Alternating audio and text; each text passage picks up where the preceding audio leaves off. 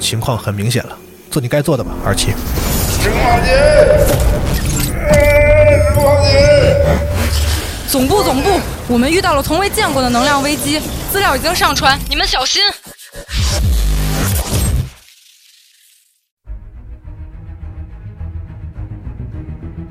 为了应对如海啸般蔓延的时空浩劫，寻找失去踪迹的外勤人员，吉考斯工业启动了湖光协议。根据这份协议，吉考斯工业解除了自己的静默状态，一束信号投向所有的已知位面，召集一切可能的力量，联络所有愿意伸出援手的人。在协议的最后，这样备注：成为湖光的一部分，与每一个宇宙并肩作战。祝你好运！聆听电台的各位，没错，就是你。无论你身处何方，吉考斯工业都邀请你加入湖光行动，穿梭各个位面，面对时空浩劫引起的混乱，体验一场惊心动魄的冒险。二零二一北京站火炬变将在五月十五、十六日于北京易创国际会展中心举办。今年现场推出了全新的大型线上加线下实景互动游戏玩法“湖光行动”。在现场使用“湖光行动”游戏小程序，不仅可以根据故事包剧情完成线上游戏任务，还能进行线下的实景探索。其中有解谜的脑力考验，也有线下调查的观察力比拼，既可以组队，也可以独自勇敢前行。除此之外，还有全新次世代体验、未上市独立游戏试玩等，更有游戏挑战得大奖的传统项目，没有人会空手而归。五月十五、十六日，北京易创国际会展中心，我们在核聚变现场等候你的加入。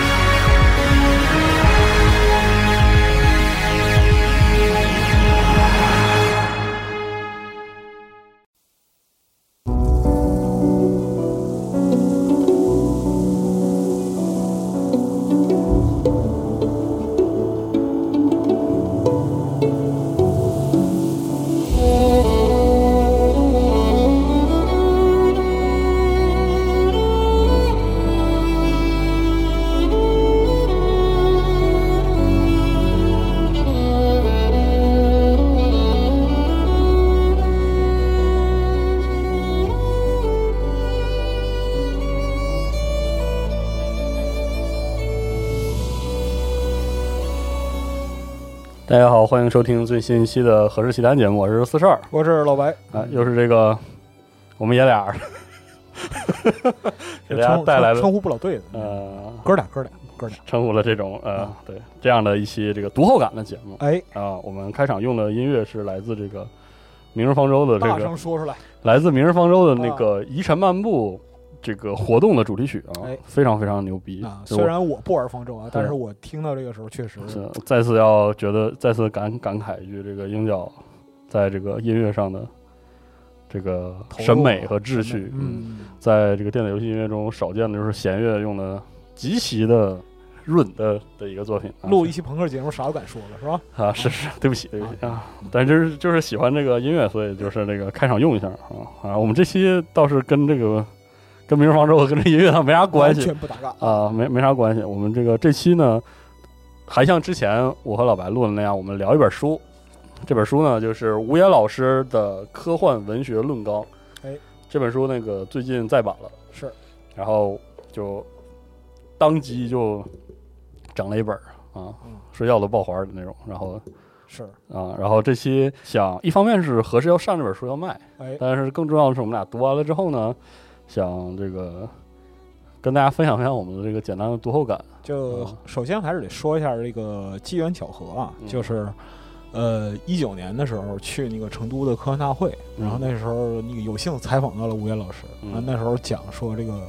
论纲要再版嗯，啊，很兴奋，很兴奋，嗯然后等了两等了两年，哎等到二，一终于年，出了嗯正好是离第一版这个论纲第一版是二零一一年出是的，的啊，过了十年之后再版啊，里边又有了一些变化。随着中国这十年的发展呃国家的发展，然后科技的发展以及科幻科幻产业的发展，是的，对这里边又有了有了一些增补，然后包括说这个这个。呃，观点的总结啊，以嗯及就是内容的填充，又有了新的细节。这本书的这本书的第一版我还买了，当时我哎还上大学的时候看到这本书，当时嗯，嗷一下就是嗷一下，对，非常果断的就入手了。我买的还是带吴岩老师签名的那版。你现在翻这本旧，我们现在哎录制的时候是这是一本新的，一本旧的。你哎，四十二拿着新的，我拿着旧的。你看那本是哇我真的是对我我当时特意买牛的逼了那版啊，然后当时就这个囫囵个儿的读完了，啊，呃，现在回头看呢，就是基本没看懂，其实是基本没看懂，嗯但是里面这些很表层的很多内容呢，已经给当时的我一个很大的带来了心灵的洗礼。对启发和冲击。等到说这本儿再版了之后，说想录点儿节目跟大家分享一下哎感悟的时候，一回忆发现我这个俨然已经记不得这个书四分之三的内容了，啊，从弱冠之年，呃眼啊看着耳立了。 嗯对，眼看着就要不行了。啊，别别别，然后这个发现把这本书全忘了，忘了差不多了，嗯。嗯所以就挺遗憾。所以最近呢，就加紧时间读了一遍，然后嗯又有了一些新的感悟吧。啊所以我们就借这个，还是大家可能听过之前我和老白推荐书，就是就是这种典型的这种迂腐的对谈的嗯嗯，对对对，这个轻松的环节啊哎，然后也是以这样的形式给大家分享分享对这本书的一些感悟。首先要说的是，这本书应该，如果我没记错啊，这都是我道听途说的，是吴岩老师带这个科幻文学研究的这个研究生使用的教材哎之一，好像是对啊。对对，所以呢，这本书呢有很强的学术性质，是的，它可能和我们之前推的那个《变幻的世嗯界》刚安老爷子写的那种有一些本质的不同。嗯他那个是相当于对外售卖的，然后有科普性质的，嗯，照顾你阅读体验的一点是那种那种读物。啊但是这本科幻文学论纲确实是这个严谨的首治先嗯它是很严肃的，对治学使用的一个这个基础的本样本。哎，这里边其实有一个典故啊，就是那个吴伟老师在之前，就是这个论纲整理完成之前啊，嗯就是会整理就是其他的国外关于科幻文学的著述。嗯，那时候用最多应该是那个达克苏恩文那个一哎万年大大狂欢，对大狂欢。然后呢，就是整理来，就是整理来整理去，其实就用当时魏老师采访的时候说的话，其实就是带着学生在课堂上做读书笔记。嗯，你整理完之后，你对于这个科幻文学的这样一个门类的认识就建立起来了。对啊，所以说《论纲》这本书其实是多年的这样一个对中外科幻文学研究，从文学理论到文学作品，以及作者本身还有文学现象的一个大的统合。嗯，但是这个其实不止如此啊。对，我们之前我之前说这个，就是想提醒一下大家，就是这个书读的时候，这个可能没有你想象的那么易读。但是我必须说，嗯这本书的易读性简直不像一本学术著作，是已经是非常易读非常非常易读。而且就是，如果说你是对科幻这个领域非常呃感兴趣爱好的话，嗯或者感兴趣，或者说可能你之前听我们科幻电台接触过一些呃我们谈及的科幻作家，那你在就是读到这本书的时候，你每翻几页就会看到一个故人，是像我们之前聊的那个讲美军那个军工复合体跟这个科幻的关系嗯的时候，我提到过，我读那本就是美军的军事宣传跟科幻作家的关系这里面哎会提到说，这个作者时不时的会复述一些呃作品，但是呢，主要他是拎那个里面跟他论点相关的那些部分。是呃，吴岩老师在这本书里其实给大家转述了大量的作品，但却不是那种模式，而是尽可能全面的把整个科幻啊、呃这单个科幻过呃那个作品里关键的内容提炼全出来。全部都提炼出来，是的，然后再紧接着他的论证哎，这个论证也是非常详实的，就是不只是说我把例子放上，然后我就总结一下哎，然后还会这个抽丝剥茧的对这些关键的文本做一些分析，这个部分易读性是非常强的。是的，呃我记得我当时大学的时候就通过这个书接触到了很多对嗯我后来特别喜欢的作家，所以这个书真的很牛逼。然后也是再次强调一点，就是这个这个节目真的就是我们俩的读后感哎。这个我们俩的感受肯定别的不说，就跟吴岩老师带的学生比，那简直肯定就是比不了的。哎，你怎么敢这么比？对我真是我就是不要脸不你要脸一和把。我在同龄人里也算是浅薄。呃，是啊，所以说，所以说这个主要是想通过我们俩分享这个读后感呢，表达一下我们对这个书的热爱，希望这个热爱呢能感染一些听友，然后让他也买这本书呢，同样就是收获一些新的东西，肯定是比我们俩收获的会更多。那我们先开宗明义，把这个书的这样一个位置嗯和它的这样一个呃总体的结构嗯简单介绍一下。然后首先就是这本书呢，它在二零一一年出版的时候，它是这个科幻文学理论和学科体系建设丛书中的一个组成部分啊。实际上，它是属于一个就是国家文科基金的这样一个扶持项目，是在这样的一个基础上，才能够完成这样一个著作的著述。对啊。然后在总总共的这样一个呃结构里边儿，我们可以看到，它和我们一般理解的文学论纲的编年史啊，或者说是呃按地域划分的这样一个概念，都有所不同。特别不一样，而且这一点是我我觉得要在开头我们开始分享我们读书体会里，我要着重着重拿出来说的一件事情，哎，是一个非常不一呃样的科幻。对于这种就是分析文类的分析来说，是一个全新的方法。是当时我们那个推荐冈恩老爷子的那个《变幻世界》的时候，我们或多或少提到过。其实在，你如果如果各位买了那本书的话，呃，可以看到序里，还有包括刘慈欣给那个书写的，应该也是序吧，嗯嗯提到过一个概念，就是对科幻的研究有多个不同的视角嗯。比如说，有些视角其实是这个主流文学模式的，呃，有些视角其实是有这个宗教或者说宗教文明发展的这样的关系的。然后像刚刚老爷子那本儿呢，就是它是带有一种内部视角，就是说属于科幻爱好者视角去去观察的。嗯，然后我觉得吴岩老师这本科幻文学论纲非常牛逼的是，他使用的和这些都略有不同，是的，都略有不同。他选择的视角叫做权力分析的视角，哎这一点是真的是使得这本书常看常新的。哎就是他非常关注于一件事情，嗯就是科幻在社会运行过程中诸多领域的权力关系中哎扮演的作用。这一点真的让这本书非常的有洞察性，也非常有斗争性。我跟你说，我跟你录这么多节目，没见你在开头就这么慷慨激昂的因为真的在这点上真的特别特别牛逼，啊。就是这种权力关系使得这本书聚焦在了一个非常厉害的视角上，就是特别是写作科幻的人群，嗯通常都不是主流人群，而他跟主流人群产生了一种关系，这种关系我读了一圈之后发现，用权力的不对等来形容是最为确切的。哎，我们先从这个目录结构来介绍一下这个嗯这本书啊。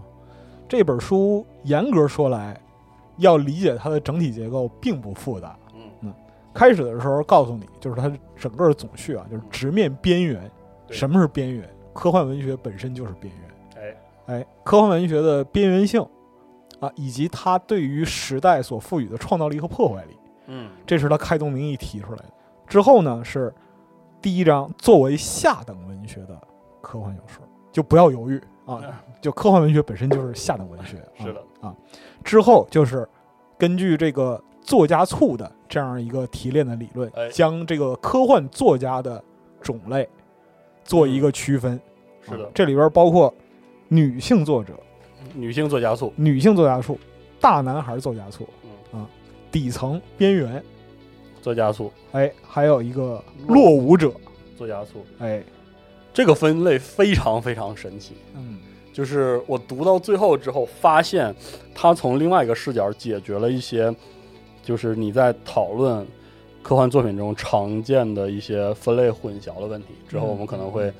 呃，每个部分都展开说一说。嗯哎，但是他这，种聚焦于作者的这样一个层次上，嗯嗯，他就提已经提供了一个天然不一样的视角。是的，啊，那在最后就是讨讨论完这个作者之后，那么最终落在这个科幻小说的文学品性嗯，啊，给这个科幻小说的文学品性做一个综合的定义，啊，最后的结尾是权力、现代性与科幻的合法性。就很神奇，你知道吗？就很神奇啊！你对从这个结构看就已经非常非常神奇了。对，因为总体来讲的话，我们在看就是，比如说任何一个文学品类，或者说不管文学品类也好，最常采用的是这个编年史的方式，对给它做一个时代的划分，嗯用时间作为维度，那么在某个阶段的某个阶段，它处于什么样的一个情况？嗯，然后他如何往下一个阶段发展？呃，这个其实是和社会发展和生产力的提升是有关系有关系的。嗯对，在那个生产力不发达的时代，那个时候的这一类文学是什么样的表现？啊，在之后它又怎样怎样怎样？嗯是的，但是科幻文学它植根或者说嗯是诞生的土壤天然与这些东西不同，因为科幻本身是一个未来性嗯，大于现实性的这样一个内容对。啊。其实这本书是把这种科幻文学的独特性嗯，拎出来，然后反复以作家分类的方式，反复的去证实的一个过程。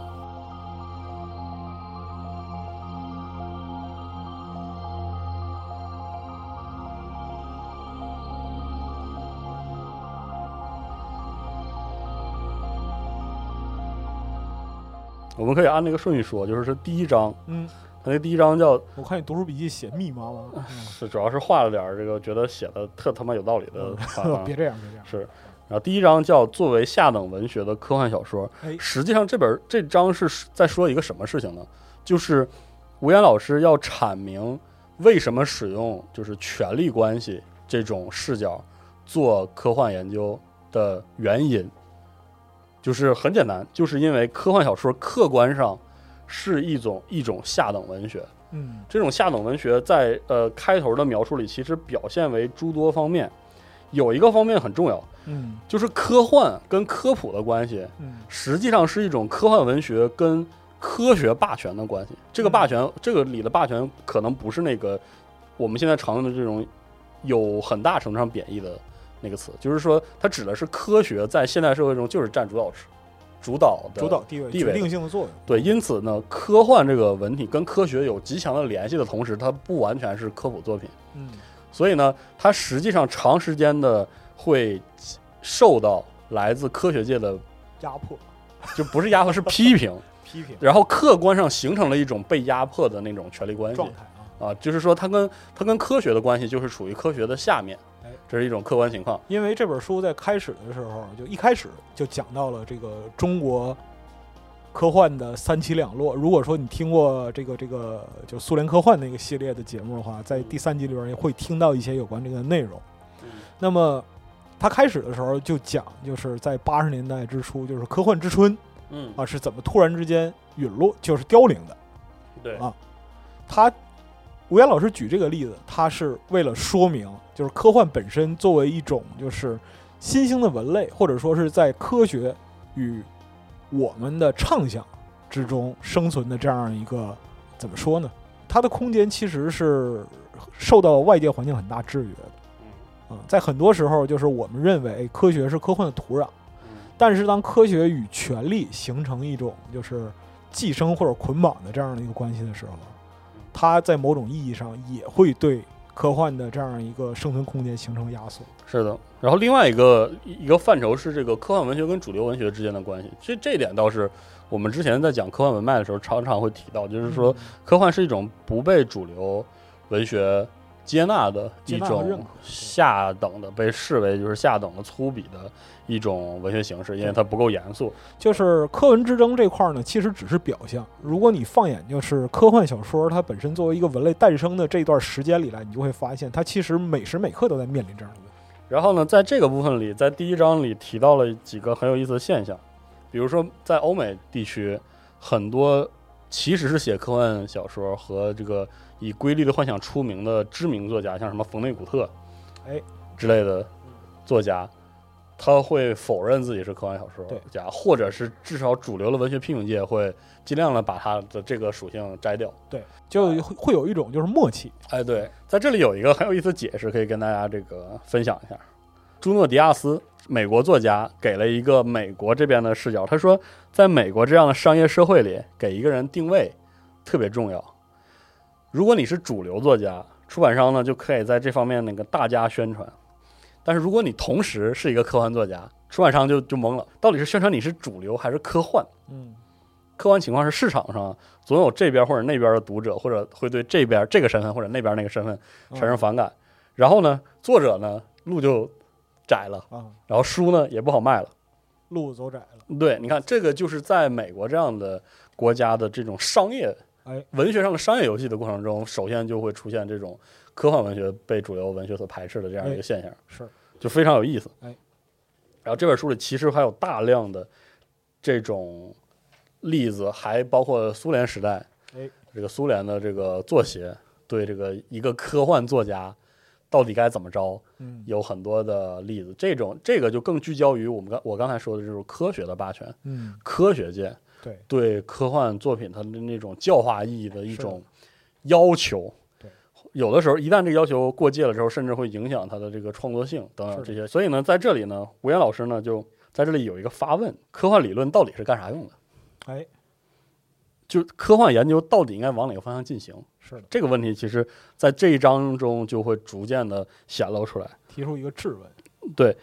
比如说，如果科幻不属于主流文学，那么你现在借用主流文学的理论去研究科幻文学，恰不恰当呢？逼近主流文学的努力，这种这种努力会达到什么效果，或者逼近它有意义吗？嗯，对不对？然后，如果科幻属于边缘文学呢？这种科幻作者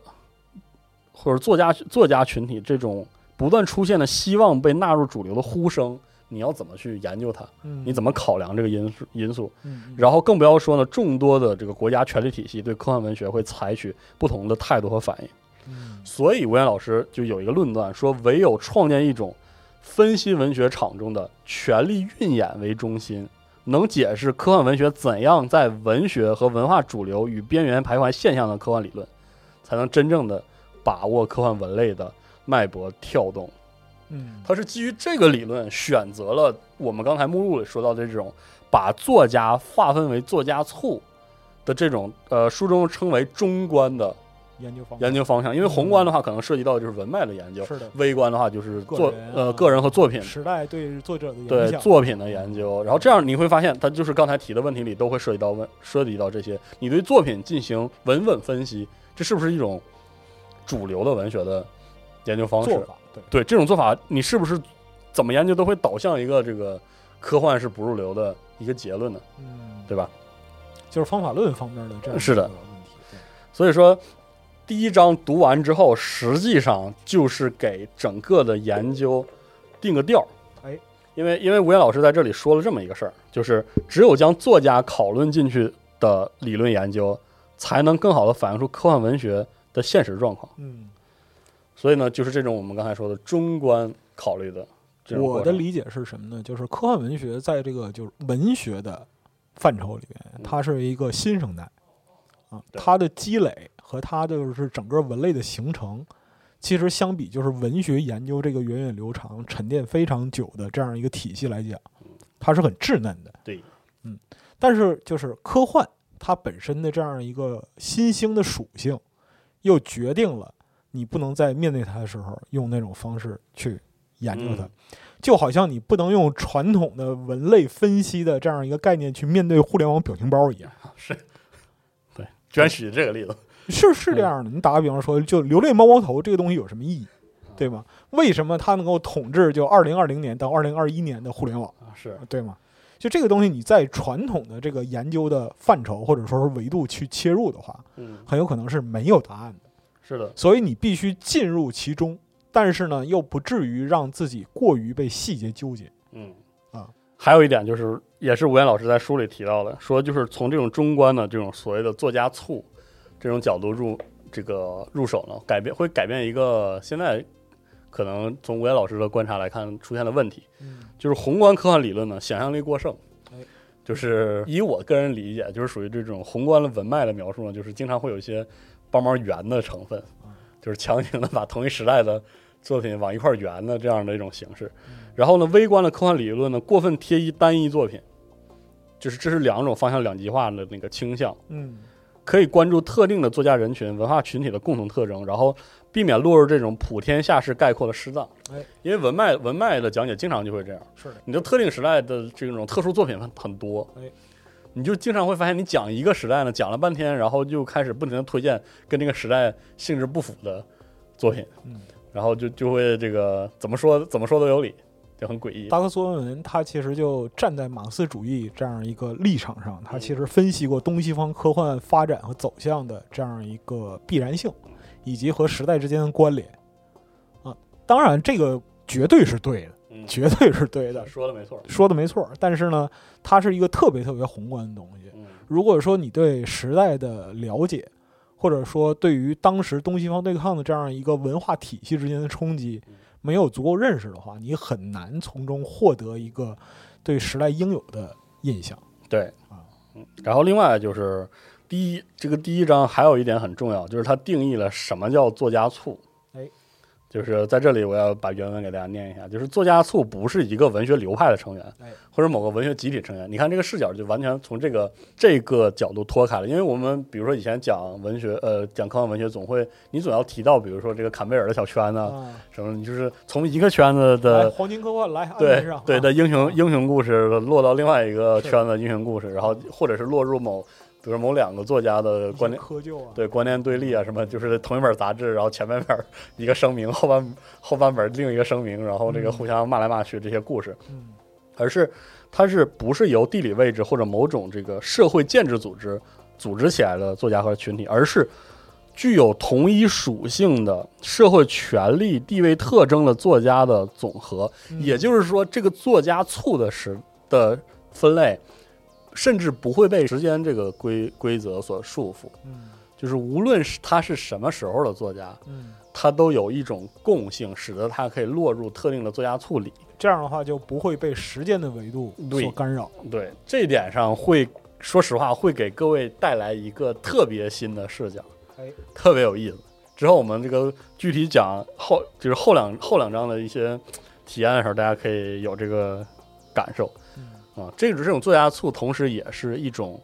权力呃运行过程中位置的总结。哎，啊比就是如说像这个科幻小说的开山鼻祖嗯，啊，就是下边一章要提到这个女性作家醋，对，占据了一个绝对重要的位嗯置。是的。然后在这点上，因为我马上就讲这个第二章，就是说一开始马上开始分析女性作家醋，它是怎么怎么归类呢？他把玛丽雪莱，然后勒古恩。然后这个哈萨维女士哎等等等，全部都可以归在一起，共同的寻找女性科幻作家嗯在科幻史上的地位，而且是女要讲女性科幻作家的作品对整个科幻发展的一种贡献。哎，特别厉害。它这里边特别提到一点是什么呢？就是科学革命中的女性话语。对啊，这点特别特别重要。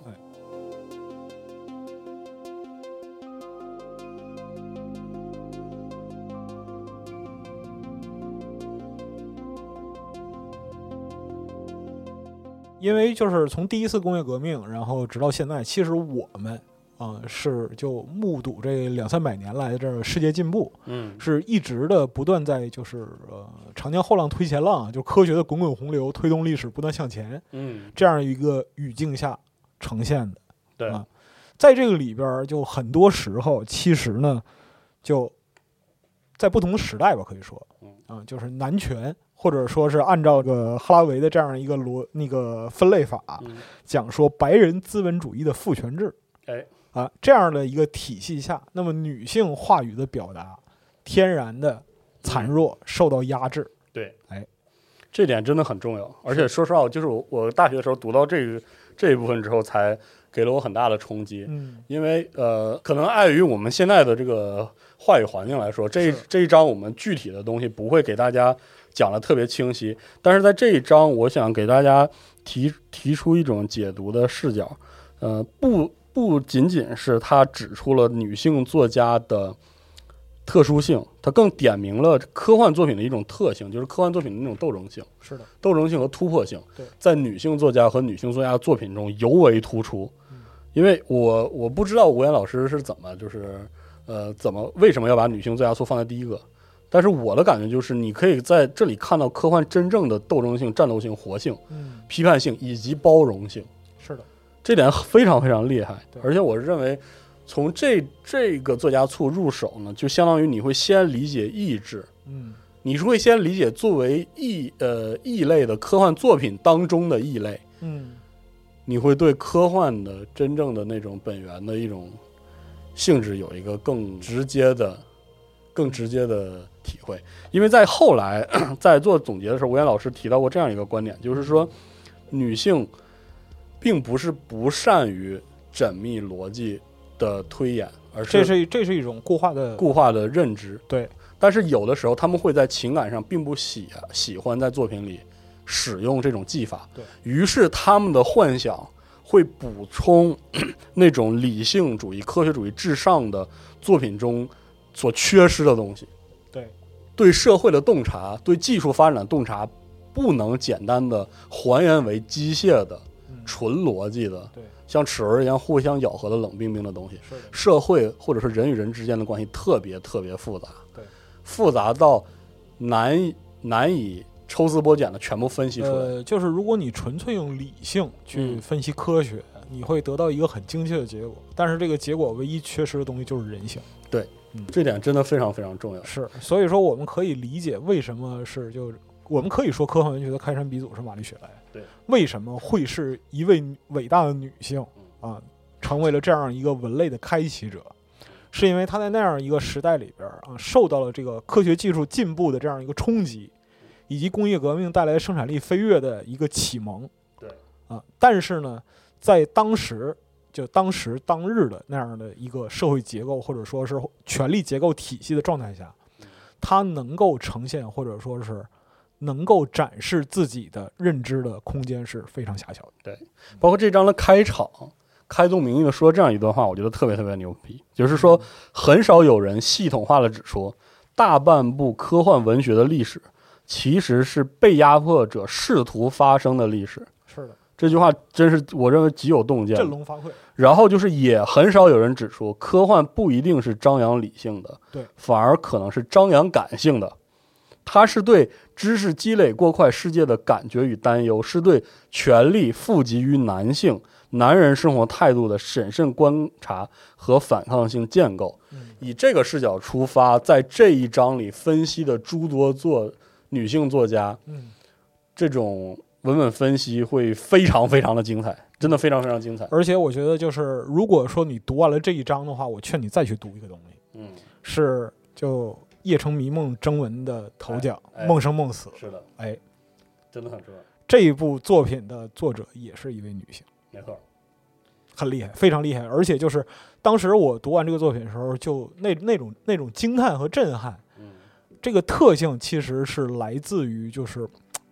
我认为它是我完全不能去切入的一个视角，但是我读完这部这个这个作品之后，我可以被他打动。我可以被它打动，是这样的，对。包括就是我我们的就是参与的文本创作这部分，其实有非常多的女性，对啊，对，比如说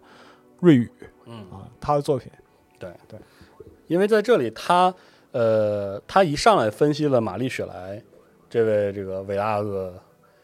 算是科幻作家吗？很难说，就是他。在这里专门指出过，就是玛丽雪莱这个阶段的弗兰肯斯坦这个作品，它确实带有着比如说哥特文学的是的，影子，哎啊等等等，还有这个比如说甚至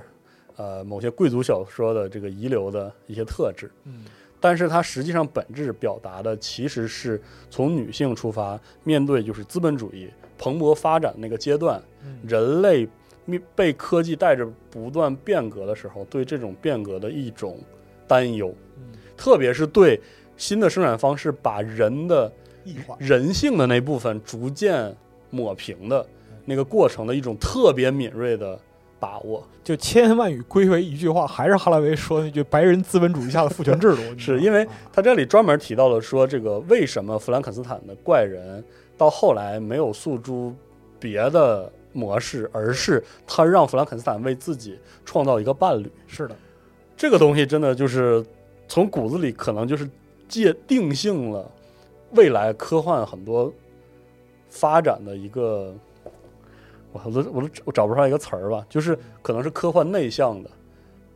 重视人的人本的那种思维方式的根源。嗯嗯，这部分的论述呢，我觉得转述出来我有点儿，我也我也说不太明白，所以特别推荐各位嗯，看一看。是因为在这里说玛丽雪莱的时候，有一点我觉得特别精彩，就是他说成年的玛丽生活在一群啊，之前他分析的就是玛丽这位呃年轻女性跟她父亲的关系和跟雪莱的关系、嗯是啊，对吧？对然后之后他又说，就成年玛丽生活在一群放纵的青年诗人和知识分子之中，嗯体会到了热情似火、想要改变世界的冲动，就是那个时代，那个资本主义改变整个世界的那个时代。但同时，他发现自己置身于这场运动之外，哎这个视角，这个视角后来变成了不分男女作家科幻作品的一个一直带着的，其实是一个恒定的创作对视角，一直带着的那种那种感觉。就是呃，时代滚滚向前，但我在就跟我没时代的关岸系上，对对对，对，跟我没关系。系，跟我没关系。嗯对，，这个感觉真的一直都都存在。是的，嗯，所以读了这一部分，对对弗兰肯斯坦的分析，是我就是以前从来没有见过的。就女性作家素这个部分，我的理解啊，嗯就是它不仅是一个开宗明义的部分嗯啊，更重要的是揭示科幻文学从诞生起就带有的，就我们之前在前面提过下等文学、对啊，边缘人啊的对这样的一个概念。那是接下来你在各个作者处里边，你都会看到就是这种印记，不管他的性格特点是什么。对对，因为在这里，吴岩老师提到了一点，就是这里他引用了一些他也赞同的对弗兰肯斯坦的批评，比如说什么俗套啊，带着那种哥特或者贵族文学的迂腐等等。但是他点明了这个这个文学的先进性到底在哪里。嗯，就是玛丽雪莱就是要表达自己对时代、对这个即将表现为科技兴隆的资产阶级盛世中，女性将堕入更深深渊的担忧和愤怒。是，也就是说，在那个时代，科幻作品、女性的科幻作品表达的是科技发展把女性排除出去，或者是更深刻的压迫女性的一种隐忧。后来的时代表现的，事实上是科技不断发展的过程中，它把大量的人，它把人本身排除出嗯去，这么一个过程。其实这个过程没有变化，是，所以这种思维方式也一直一直延续下来。对，所以真的很厉害，这部分的分析真的很厉害。是这部分的第二部分还专门讲了勒古恩的那个你嗯最喜欢乐观？我最喜欢的勒古恩的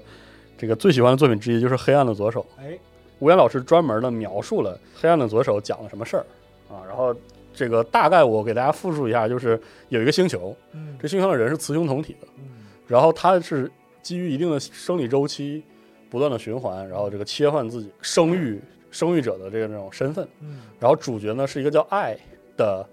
星际政体的使节，嗯然后他介入到了这个星球的政治纷争之中，在这个过程中和里面的其中一个这个这个星球上的人产生了一种感情，嗯，然后这个故事就是特冲击，对我来说，我觉得就是首先他写的极其唯美，它里面有一些非常神奇的论断，嗯嗯，我我我这里只是回忆或者一些比较粗浅的表达吧，就是说他借那个这个特使主人公之手，他发现呃这这个世界里没有男女的差异，所以他们的他们的矛盾、他们的政治斗争是呈现出另外一种跟人类文明近似，但是又不不完全一样的状态。你说它更纯粹也好，或者说更怪也好，好像都行的这样一种状态。然后包括他在后来落难的时候，跟另外一位这个落难的这个呃同行者的那种关系，特别是就是他们俩逃难的时候，他那个同行人有一个阶段进入到那种就是设定上的那种发情期的状态，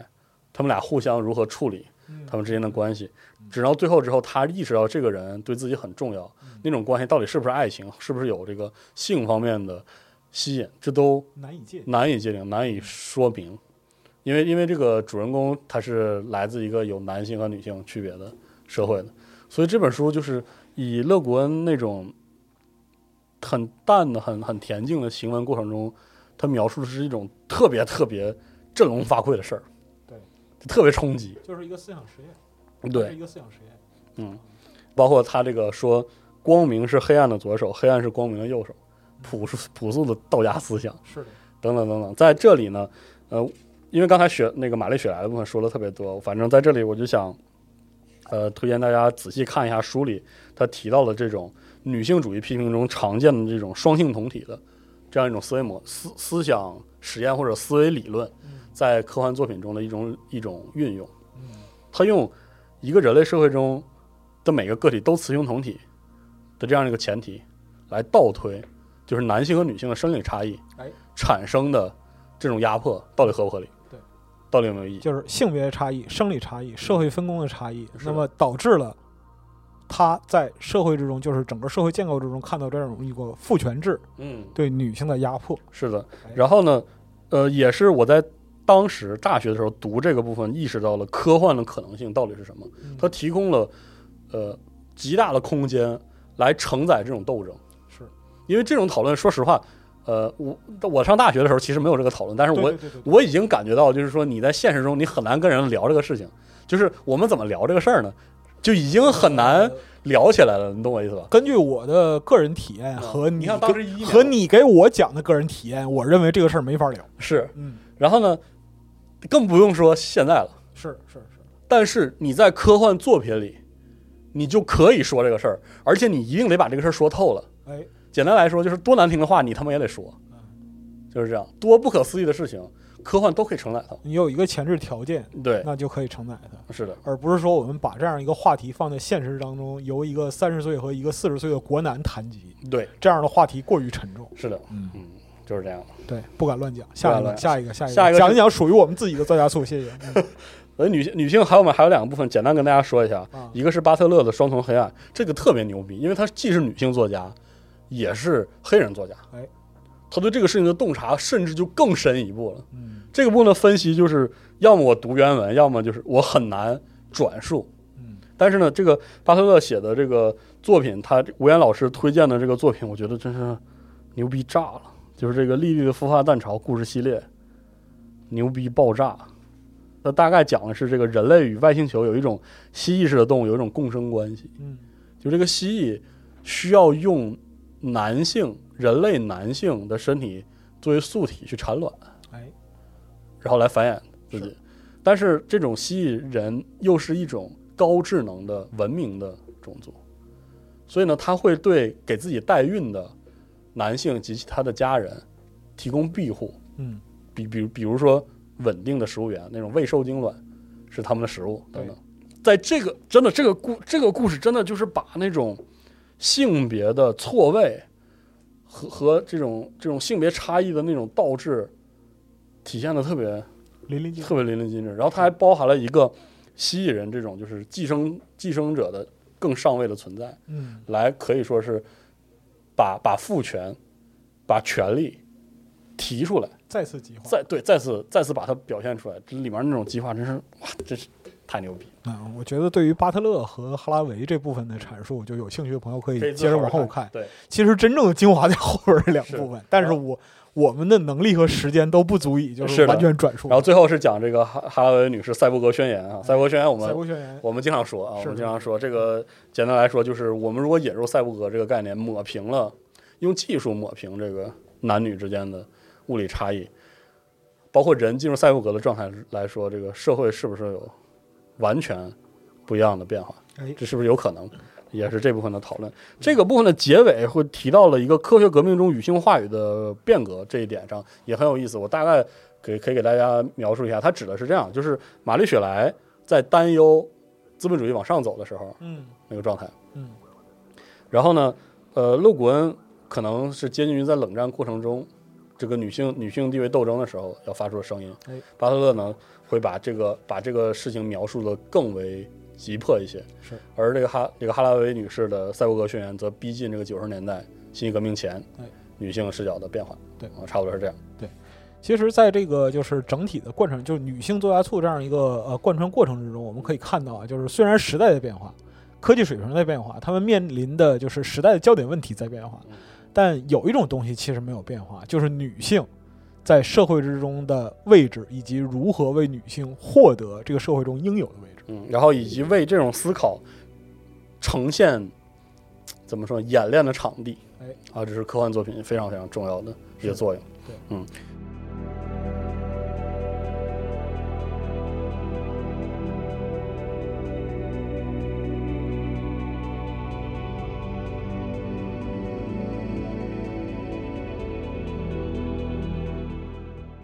第二个，第二个作家醋被我们称为这个大男孩儿作家醋。哎呀，到了我喜欢的地方，呃，这个 就我认为大男孩作家醋的作品表现为一种科幻外衣式的作品，就是最典型的科幻作品。我我们能特别理解的，或者是特别熟悉的科幻的样子，基本上是由这个大男孩作家醋表表现出来的。然后你知道，就是我读到这个就大男孩作家醋这一段的时候，我就想起最近很流行那个那个小四格，啊说爸爸，你为什么每天上班啊？啊啊，那个我、啊我为了买玩具，啊，可是你给我买玩具都是烂货呀，啊哈哈，我的不是，呃， 我的不是，哎，是这样我觉我觉得就是大男孩儿这个样一个作家醋，其实就是一群人在心底嗯，给自己营造的这样一个，有避世属性的地方。是的，嗯，呃，大男孩作家醋是从对凡尔纳的分析开始的。嗯然后他就会讲凡尔纳在情感生活上的不得志，以及他对这个地理和这个海洋意象的这种沉迷，最终使得他的作品带有某种纯粹性。是的，就是后来后来一直，其实《大男孩》最大促最有代表性的作品是是阿西莫夫还有这个坎贝尔哎，坎贝尔带来的就是这个黄金时代科幻的样子。对，黄金时代科幻其实本质上就是一群长不大的孩子，是尝试着让自己永远活在青春期的时候哎呀所妈，创你这 所创作出来的 东西。我我承认，我读这章的时候我还是很害臊的，因为我是知道吗我我被嗯我被批评了，我我我我受着，我就我就是对我就这样。没事儿没事儿，一样儿一样儿一样儿。对，因为他他描述这个阿西莫夫的时候，他通过对阿西莫夫提到的机器人三定律的现实上的不合理性，嗯就是它它本质上是一种思想，就是在行文中才能生效的限制，嗯而不是一种实际执行时候能执行的一种限制。嗯对这种呃设想的批评，批评是以及对《基地》《基地》这个小说这种情这个呃情节流程运行的一些洞察，指出了这种阿西莫夫他骨子里写这些故事，实际上是他的一种这个童真，就是对，只能说童真，童真幻想。童真的一种外化，哎，是这样的一个过程。对，其实我觉得这个东西就是他在脑中勾勒的那个东西，就他他七十岁和他七岁的时候脑中勾勒的那个东西始终未变，你知道吧？对，啊，只不过就是他用一种更加瑰丽、更加宏伟的方式把它展现出来了。因为他说了，阿西莫夫这一生基本是从学生世界、书生世界、书写世界中度过的，嗯，所以说就让他叫 a fucking nerd 是吧？呃，我这个哎，我我我发现我说急了。不能这么聊。对我之前那个之前我我看了一下，他说的是那个凡尔纳、根斯巴克，然后到阿西莫夫，对，他提到过一点啊，就是全方位的技术展望一般都是这类作品中是的。最最激动人心的部分，而且会有一些简单性的特征。而且就是往往是这一类的，就是我们讲的这个大男孩作家醋的嗯这里边的作家，就是他们的想象力是真正没有受到社会现实的沉重引力的。是的，他说了这样的一段话，他说：“生活刻板、创作过劳是阿西莫夫作品缺乏成年人社会心理反应深度的最主要原因。”这个我我不是说我不是说要要你评你论，又感觉你又被针对了是吗？是我我不是说要评论那个生活方式，而是说他提到了大男孩作品中的一个缺点，哎就是缺乏成年人社会心理反应深深度，就是社会的运作实际上是很复杂的，但是呢，你会发现在这样的作家的作品里，世界的运作不是说只有好人，但是那个道理是简单的，经常是很简单的，对，没有那么复杂，对，所以这个。在这儿说跑题，就是他和女性作家做的作品就是一种极其鲜明的对比。是的，呃，所以我觉得先先放女性作家素，素再放大男孩作家素，非常好理解。很妙，对其实是很妙。是的，然后还还提到说这个，哎，这我念出来这感觉特别自很己羞耻是吧？自己被拷问了。你念念念，念他说：“快他说阿西莫夫对自己为什么会加入科幻迷俱乐部的分析恰如其分。阿西莫夫咋说的？说就我而言，我在学校读书时没有什么朋友，在军队服役服役时也没有什么朋友。这部分是因为我没有机会在学校或军队以外有什么社会交往，哎妈 部分是因为我过于自我专注，所以呢，他就他就说，这些人，阿西莫夫代表的大男孩最佳醋的人，他们过分自我，不关心外部社会，也没有理解外部社会的技 能，他们的社会智商仍然停留在孩童的水平，就是你越念声儿感觉越小啊，大哥挨了一大瓜子，大这种哥大感哥对别。这样啊然后说这倒也没什么，任何人都会经过这样的时代，但是科幻迷好像特别，好像持久的停留在这个地方，久久不愿意让自己离去。嗯，这是一种就是你不想离去，对后面的这个部分中，吴岩老师用用在这个作家处论述了一件事情，就是在中这个在中国有有长时间讨论的一件事情，就是科幻与儿童文儿童文学的关系。哎，就科幻科幻儿童科幻和儿童文学其实不一样，是啊的而是而且特别是用这种权利做和作家处的话语去进行分析，马上就可以把它们分开。而且我必须说的一点是，在上一个百年啊，嗯上一个百年之中，非常多的先进文艺形式借重儿童文学嗯，作为藏身之处。对，但它其实真的不是儿童对，就比如说，你看啊，就现在公认的左翼文艺，嗯比如说张天翼的《大林和小林》，它是一个特别，就我们以今天的这样一个分析眼光来看的话，它是一个特别鲜明的左翼文学。嗯但是在当时，它是在儿童文学的遮蔽之下，在全国流通，是的，包括说是科幻，它在很多时候，比如说我们之前在苏联科幻里边谈到这个基尔布雷乔夫，嗯，呃，很著名的这个这个就是科幻文学作家，但是他终生致力于这种就是儿童科幻的写作。是的对。但是在这里呢，我还要说回来说一下，就是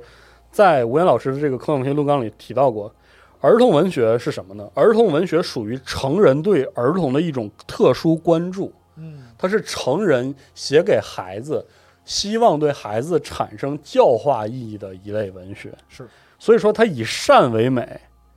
或者说就是他这里说的王全根先生在这个《论文学儿童文学的基本美学特这征》中个王提到过全根老王全根先生是吴岩老师的老师。是对。然后在这里他说的非常清楚，就是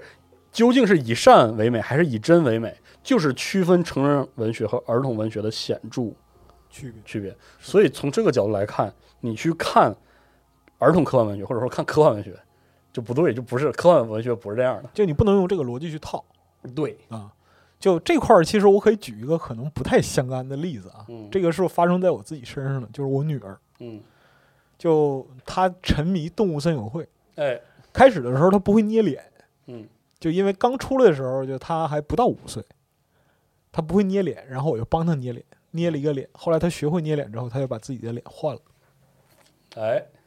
为什么？我问，我问了她为什么，嗯，她说你捏的脸，就是你知道吧，就是一个四五岁孩子，他能表述到这种这种程度的，他啊能的。啊，她说你的那个角色不是我，我，不是我，我这个角色才是我。哎，是这样。这是一个真正的儿童对于他眼中的世界的这样一个观点。哎，说回到大男孩作家醋的作品嗯，就是这里呃这段是是写在这个科幻小说担负教育任务之类的讨论里提到了，但是呢他有一点指出，就是很多儿童儿童文学或者说会提供一种成长小说，里面的人物会通过经历然后成长嗯这样的一个过程， ，man that makes man、嗯是吧？但是大男孩小说、大男孩最大速的小说没有成长小说嗯，因为在大男孩看来，他们本来就是大人，谈不上成长，明白吗？这个是大男孩的科幻，或者说是哎，你为自己的存在找到合理性了是吧？没有啊，没有。我现在还是这个批判的态行行度，行还是自我批判的态度，啊啊，就是被我们常规认为就是最能代表科幻的那类那类科幻，骨子里有这样一个性质，它是大人写出来证明自己童心没变的小说，而且是大人写给大人的小说，嗯，它其实是这样的东西。就首先我认为我是一个大人。对然后我的童心未变对，然后我我才能去阅读和创作这对个。我是大人的同时，然后在这个情况下不失去天真，永远在天真的状态下前行，就是哦，所以说这是黄金科幻那个时代，对它的带有理想和期待的那样一个。对，以及后体验面包括后面的提就会提到说，为什么这个大男孩醋的作这个作品经常会跟这个进步主义，还有一种这个一种特定的乌托邦形式直接这个捆绑在一起？为什么他们喜欢写这个科技乌托邦嗯等等等等这些作品？这个就好像说，这个现在这年头，奥特曼和假面骑士这个大人看劲儿劲儿的，跟这个有异曲同工之妙，你知道吗？ 哈哈，我的不是啊，但我乐意看，怎么着吧？我就看奥特曼了，怎么着吧？啊，是就是是对就是这样嗯。所以这个部分，我觉得大男孩作家醋提供了一个特别好的，从另一个角度去描述黄金时代科幻魅力的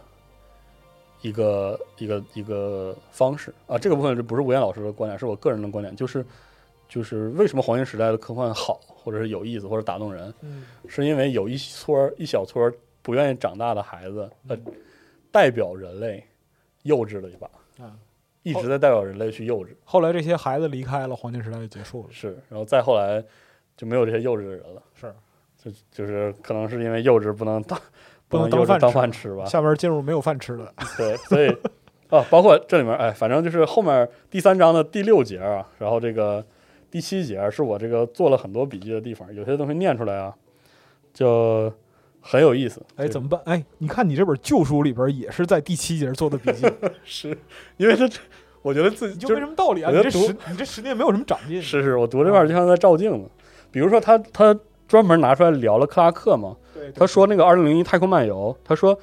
太空漫游》就是典型的大男孩创作的科幻小说，其中对人类历史和宇宙历史的解释呢，虽然非常。确实非常切近这个进化论和社会发展的相关理论，但却简化了社会环境，哎简化了人类生存生存中由多种不同声音造成的众声喧哗的复杂情况。嗯同时玩呃，作家还一厢情愿的引入一种提升人类进入宏观宇宙的这种超人的外来力量。这个超人的外来力量其实就是就是大男孩的一个装饰元素。是嗯然后包括这个这里面还有一段话，我就读一下，就是说大男孩为了证明自己不是大男孩，通常常常会用一些话语来消解大男孩的本性，但这却恰恰从另一个侧面展示出大男孩的那种心理渴望。 这是吧？说的很直白，算什么呢？中年人没有真心话，是这意思吗？ 所以这个就觉得很有意思，就是因为把这类的作家，呃，收束为大男孩作家醋，然后嗯把他们在社会的权力关系运营中描述为一种一直希望年轻的、被边缘化的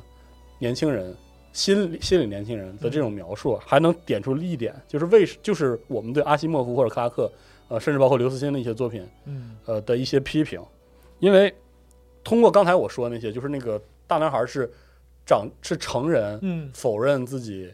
呃这个没有童心了的这样一个、嗯嗯嗯嗯一个心态，嗯在主流文学作品中常常出现的那种恰当的心理发生和发展过程，就是很多经典古典作品，不用说古典作品，就是就是传统的文学作品中有那个人物弧光建立的过程，哎哦，人物面对事情他如何展现，他的心理活动如何变化，他的行为如何变化，他看待事情看待种种的那种变化，那种挣扎，在大男孩作家醋的作品的科幻当中少之又少，嗯，这这就好理解多了。对，我嗯不需要，我不对，就是我不。哎，其实是是这样的一种心态，是的，不一定就是他们水平的问题，哎而是这个作家醋所所处的权力结构注定了他们选择不长大，嗯，包括不让自己的人物长大。嗯，所以说，在这点上真是给了我一种哎，真的是，真的是，包括说，你看，就比如说像这个，就《大男孩作家醋》里边一些典型的作家，就像这里边提到阿西莫夫和克拉克，是对它里边的就是很多主角，你会发现就是他没有一个特别明确的年龄特征。嗯，是的，就他的性格儿，就我们知道，就是人的性格儿从少年到青年到中年到老年，他的性格特征和表现的模式都会发生变化。你如果说是看一些就是经典的这种就是历史性的文学，或者说是文学名著，嗯嗯，就《战争与和平》那对对吧对？就类似这种，你会发现他的就是人物的年龄结构与他所表达的这种特征是关联性非常紧密的。是的，但是在大男孩儿这儿嗯没这事儿，对，没有，所以说在这点上真的是一个很棒的对此类作品的一个洞察，对，真的很厉害。是，然后 另外就是这个第三章的第七节，这个科技乌托邦描述这个大男孩作家醋为什么喜欢写一种类型的，呃，有进步主义的科技乌托邦，这个大家可以仔细的读一读，嗯它里面有整段的对基地小说全系列小说的情节的呃怎么说呢分析哎，它里面有一段论断，我觉得非常精彩。他说，非常遗憾的是，阿西莫夫实际上是一个蹩脚的马克思主义者，他所撰写的是一种庸俗的马克思主义，是机械论的庸俗版本。哎，是的，而且呢，这种马克思主义的乌托邦带有强烈的美国文化色彩。对，就是它确实就是说，谢顿提出这种宇宙心理学的运行方式，他是确机械论的，对是机械论。它虽然带有一些这个唯物史观，但他不是辩证唯物主义呃，对，所以说啊这个论断也是非常有意思。其实这也是一个侧面，就是说为什么这类作品它会呈现现在这个样子，嗯很有意思。嗯，这和其实我们平时老讨论的一些话题嗯就挺像，就比如说我们讲的那个西方的很多呃，不光是科幻嗯，就文学品类创作，它进入到就是帝国呀，或者说呃这个是时代，然写后来就出不去了啊，写来写去就是罗马，对，写来写去就是写罗马。他啊写来写去就是罗马，因为什么呢？他对于这个东西之外的东西，他缺乏想象力对，啊，所以说这点还挺有意思的。是挺有意思。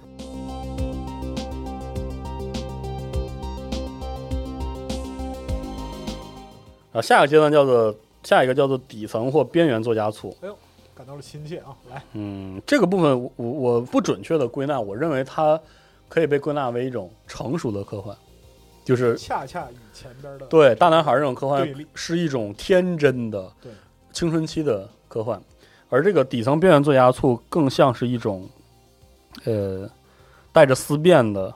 呃成熟的科幻，我觉得它是科幻的广义上的斗争性的一种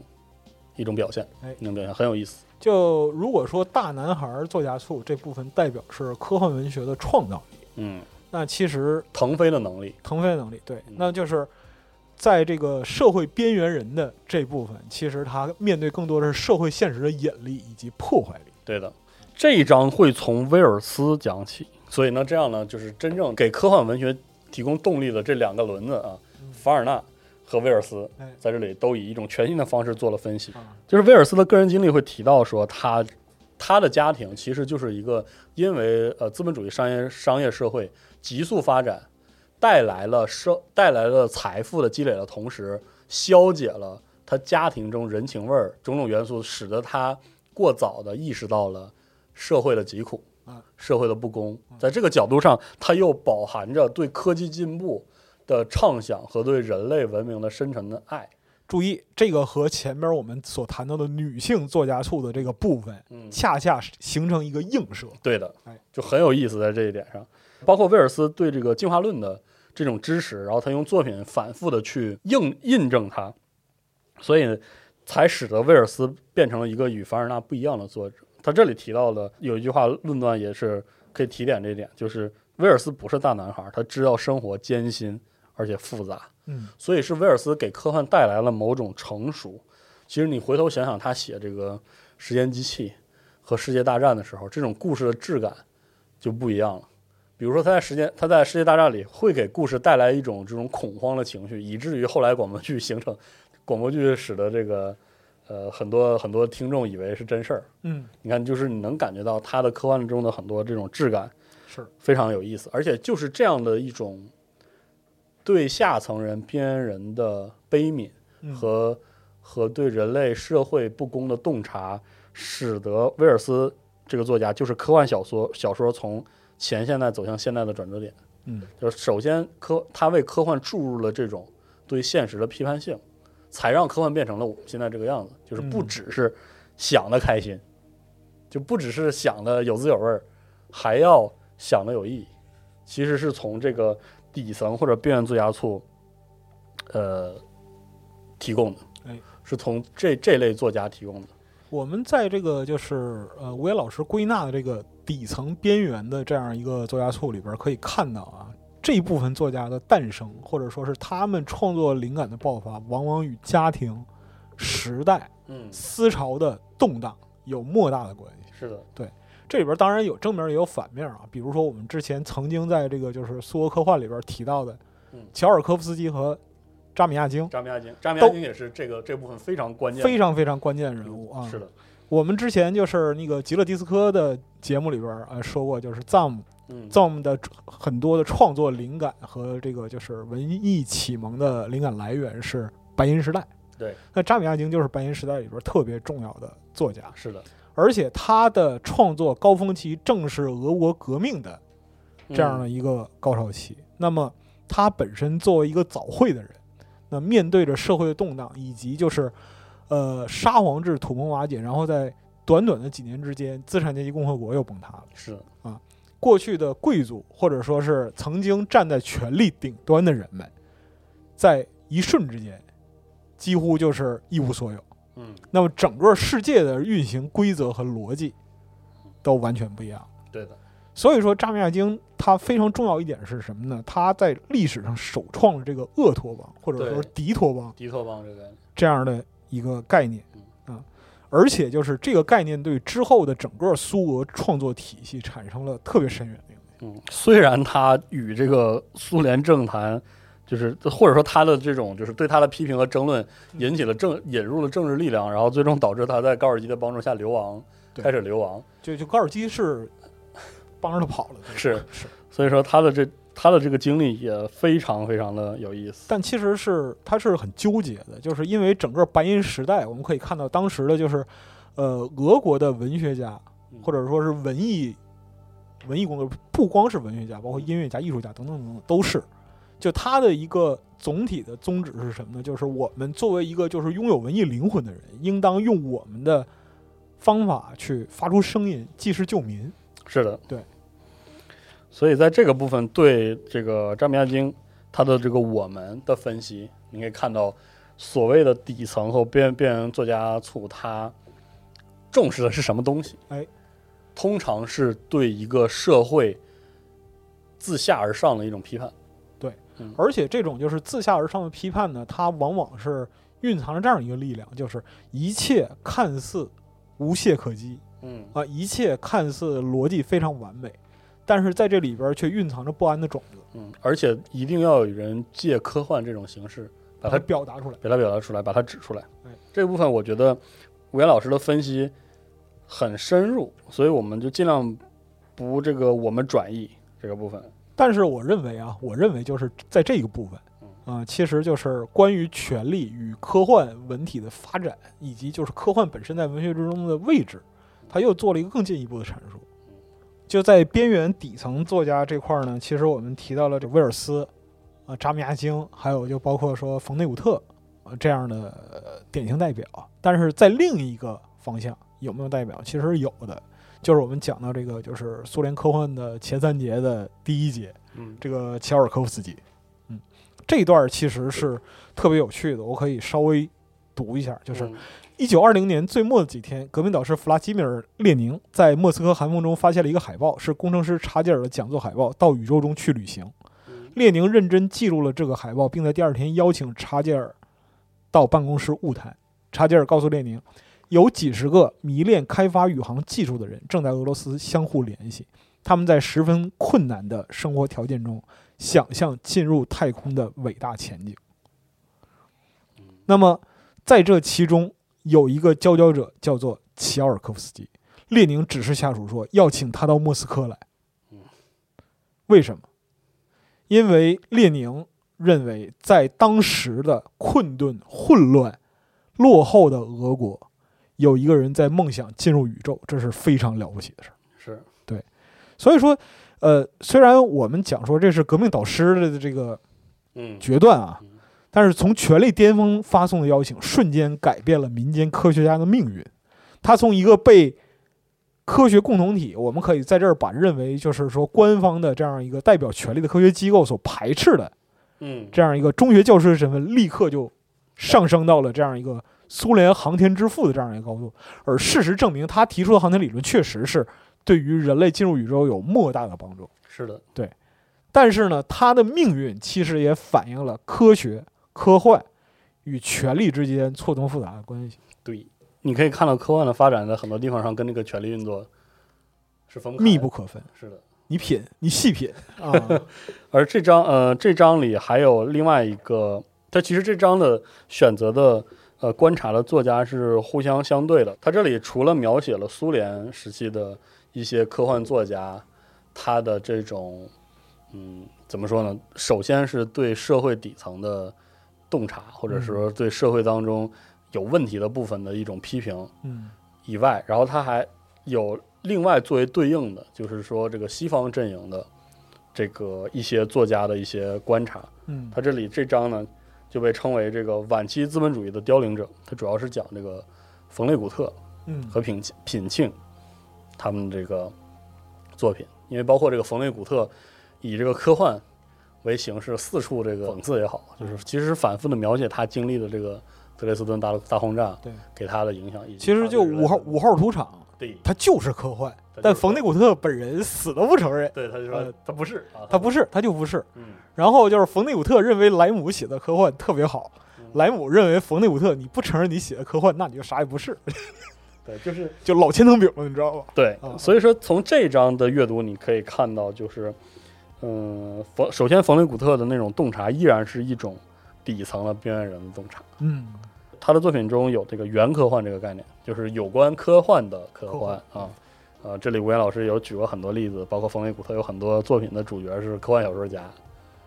他写这种作品其实很消解，就是我们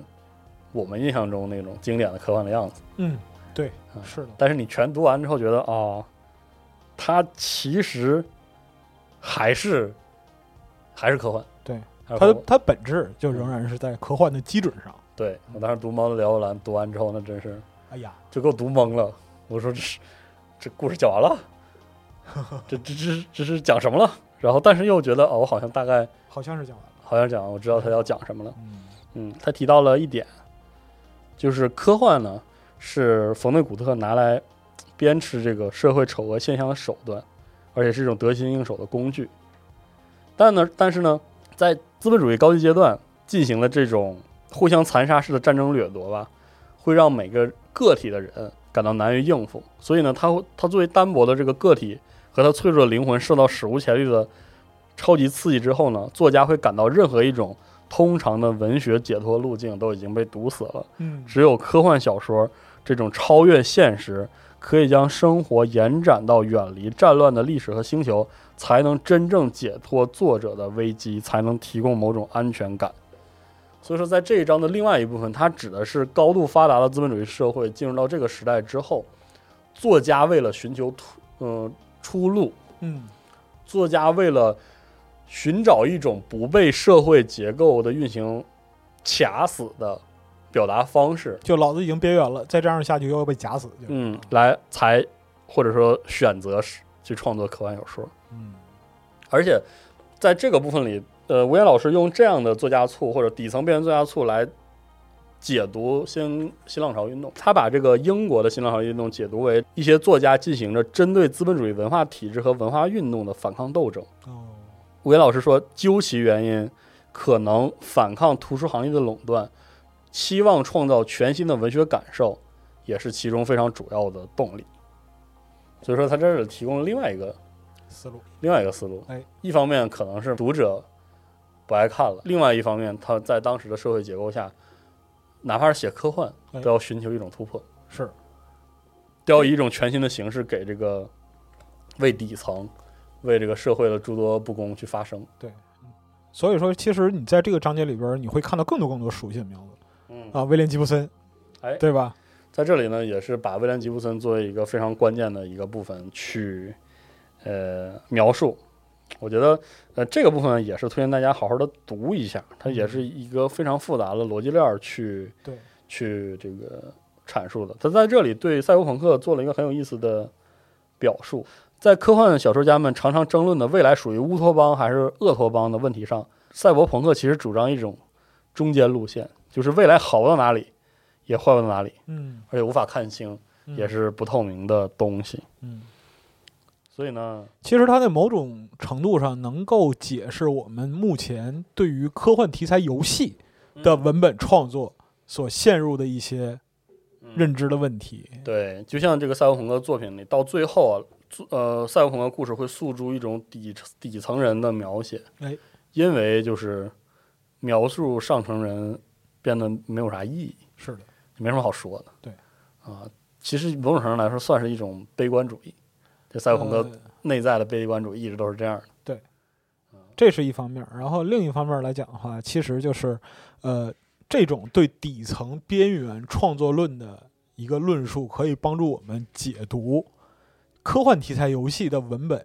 到最终的表达，或者说是最终戏剧性结果的那一部分，为什么总是无力的嗯，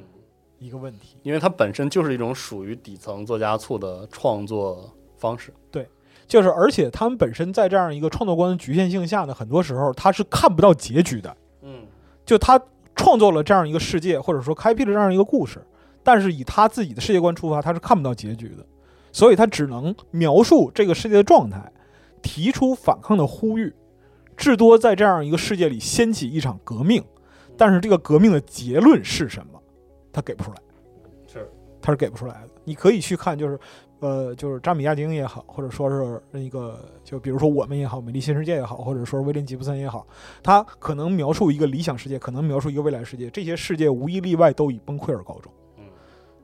但是崩溃之后，你怎样去重建一个世界，嗯，这个是没有答案的，是的。作家是给不了的嗯啊。包括说你说二零七七对吗？嗯，看能怎么着。你炸毁一个黄门塔能怎啊么，着哦炸毁一个夜之城，你也没有办法去描述一个重建的故事。是的，对嗯。然后在这里就不展开说了，但是最后呢，再描述另外一个很点题的事情啊，反正就是如果你对赛博朋克、对我们、对一九八四很感兴趣，这个、嗯这个章节对这些文本都有相当深深入的分析。是的，在这里提到一点，就是底层和边缘人作家醋所期望的乌托邦和大男孩的那种科技乌托邦不一样。完全不一样。对他期待的其实是一种能够伸展自由、削平权力的乌托邦世界，而对这种事件的描述，通常就会归为像老白所说的，就是归为这种恶托邦或者敌托邦的状态。对，实际上就是对于鄂托邦和敌托邦的这样一个状态描述，嗯，它是一种虚无，理它趋向于虚无，因为鄂托邦或敌托邦构建的这样一个科技基础或者生产力发展的基本水准嗯没有到达，而且在这个作家的写作时代或者说是写作条件的限制下，他也难以对其想象。嗯就像我们讲，就是嗯那个福德文奇他写这个东西的时候，我要写一个我从来不可能想象得到的东西，就是技术起点这个东西。是怎么描述啊？我只能是在现有的维度里边用我的认识去描述。是的，所以说，这就是鄂托邦或者说是敌托邦嗯这类文学它本身天然的局限性。而且我得说，说到这儿有点说皮了。这一章，嗯，描述的东西比较深，然后批判性比较强，可能我觉得我也没有很好的真的把它读通。这章的结尾呢，提到过这个作家处作品的一些局限，比如说底层科幻小说至多只是呼吁性的，对于真实展开一场变革，作家即便能在作品中中做出自己的描述，看起来也充满幼稚的理想主义。 嗯，更不用说许多作家干脆抛弃了现实主义的风格，改用讽刺手法。嗯，嗯，这个论断其实是相当有道理。呃，而且我个人观点是挺不留情的。嗯嗯是对因为这本这是这本书一大特点，我感一觉。发一大特点是不留情的，对，因为吴越老师真的是说话很直。是因为这个就下边这一章就全球落伍者作家处、嗯这一块儿是就更不留情了，因为它讲的是什么呢？在整个的一个科技发展过程之中，处于落后状态的状态里边那些文明实体，对，然后政治实体，啊，这里边讲他到们的社会当中的科幻科幻是怎么样的，有对截然不同的样子。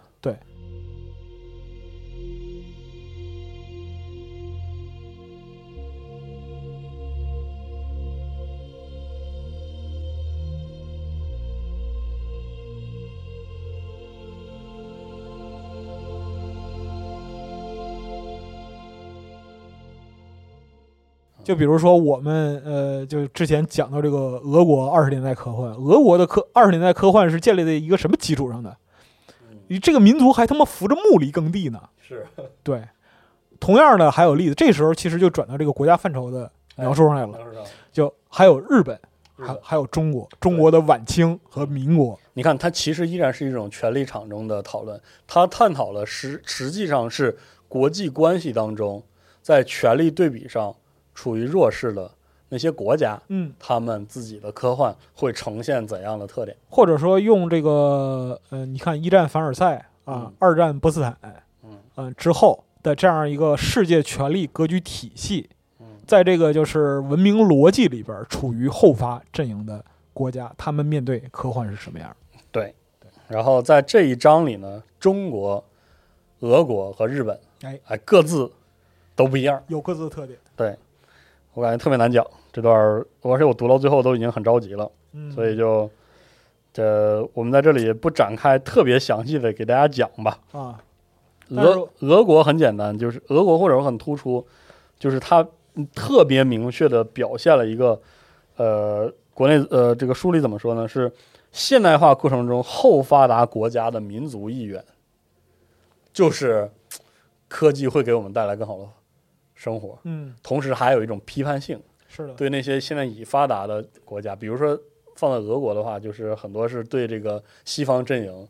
啊、资本主义阵营的一种批判，嗯，然后再加着对这个科技的科技进步的憧憬憧憬，啊。是这样来的。与此同时，不能忘记伟大革命导师的一个教诲啊，嗯就是列宁同志曾经说过，这个苏维埃政权嗯，啊、加全国电气化就是共产主义，对啊所以再加上这种是当时对于科技的这样一个认知，以及就是社会体制的优越性的一个综合考量。是的，对然后日本的部分呢，就是就是这个标题非常牛逼，我觉得说的很对，就是舰队与沉默。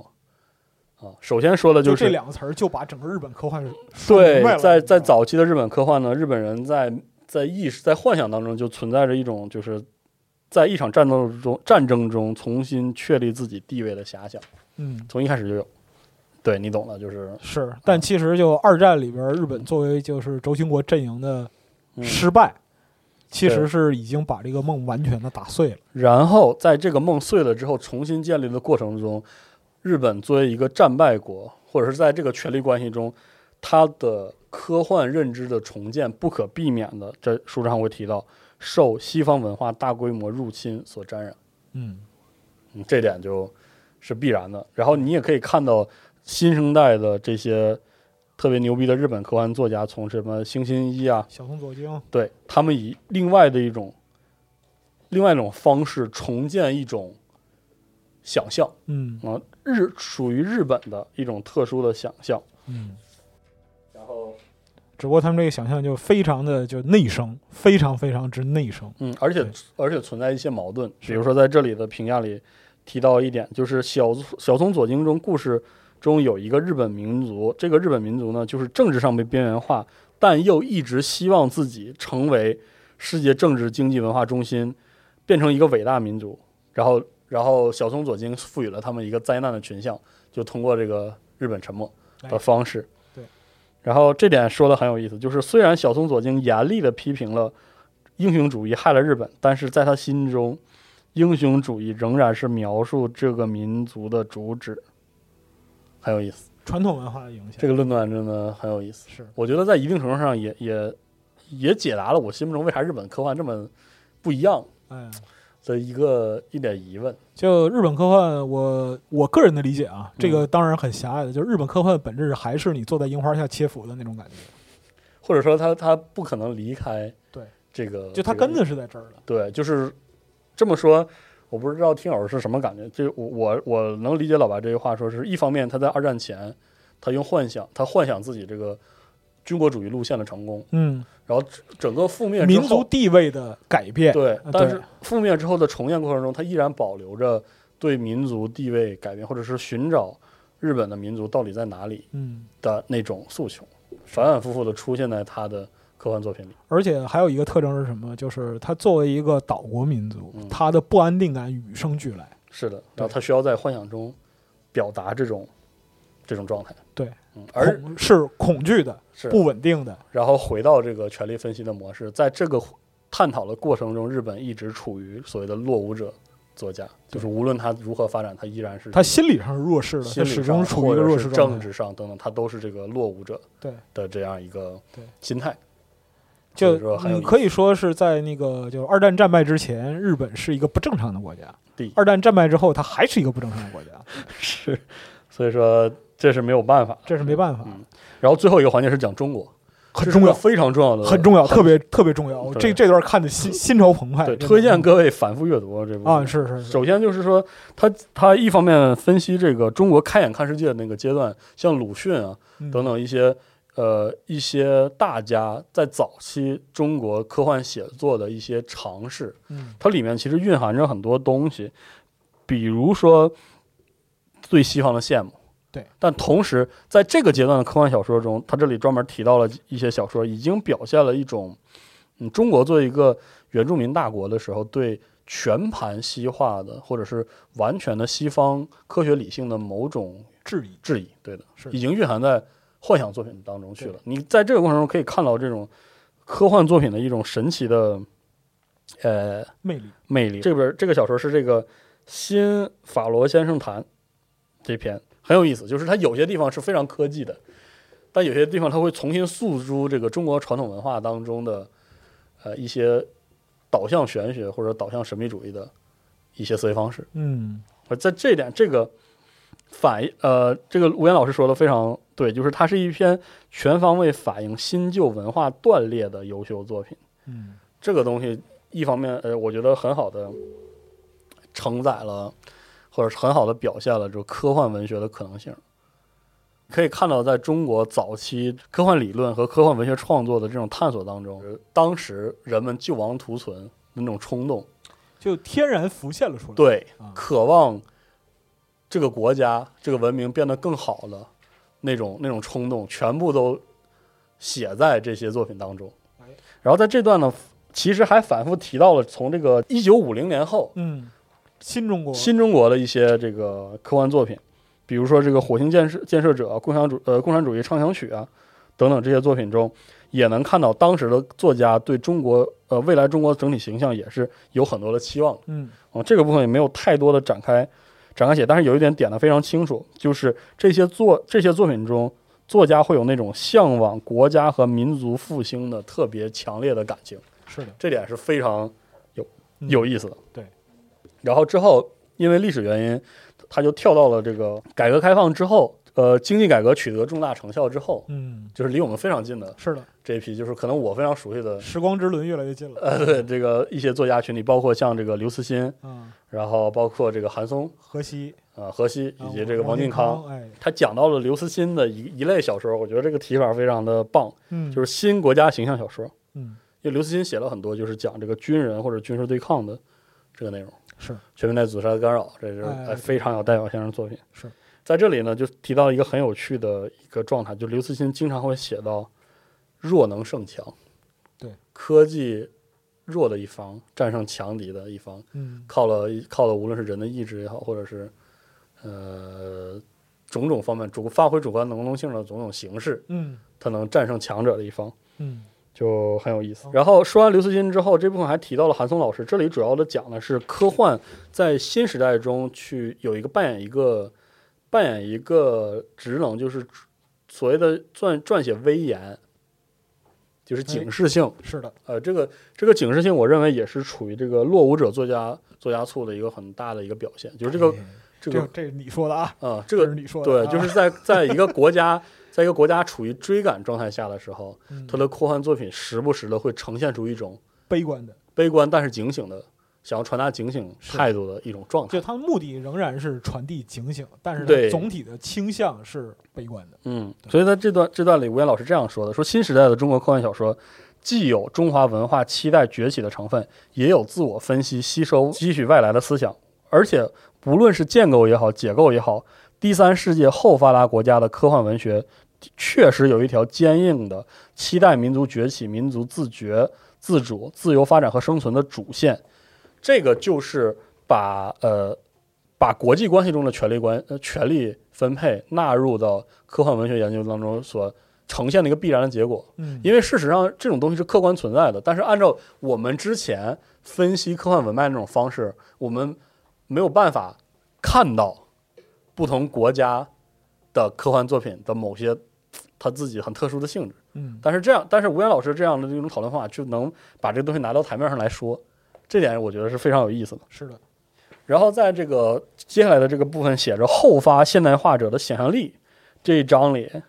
其实他提出了一个观点，然后以这个观点对王金康老师的作品做了评论，我觉得很有启发。但是我确实说不，之前我就一直很说不太明白，因为王金康老师的作品我读了很多，但是对他的作品里有一些有一些就是阅读感受的特殊的那种体验，我也说不明白。他在这里提到了后发现代化国家科幻文学有一个典型特点，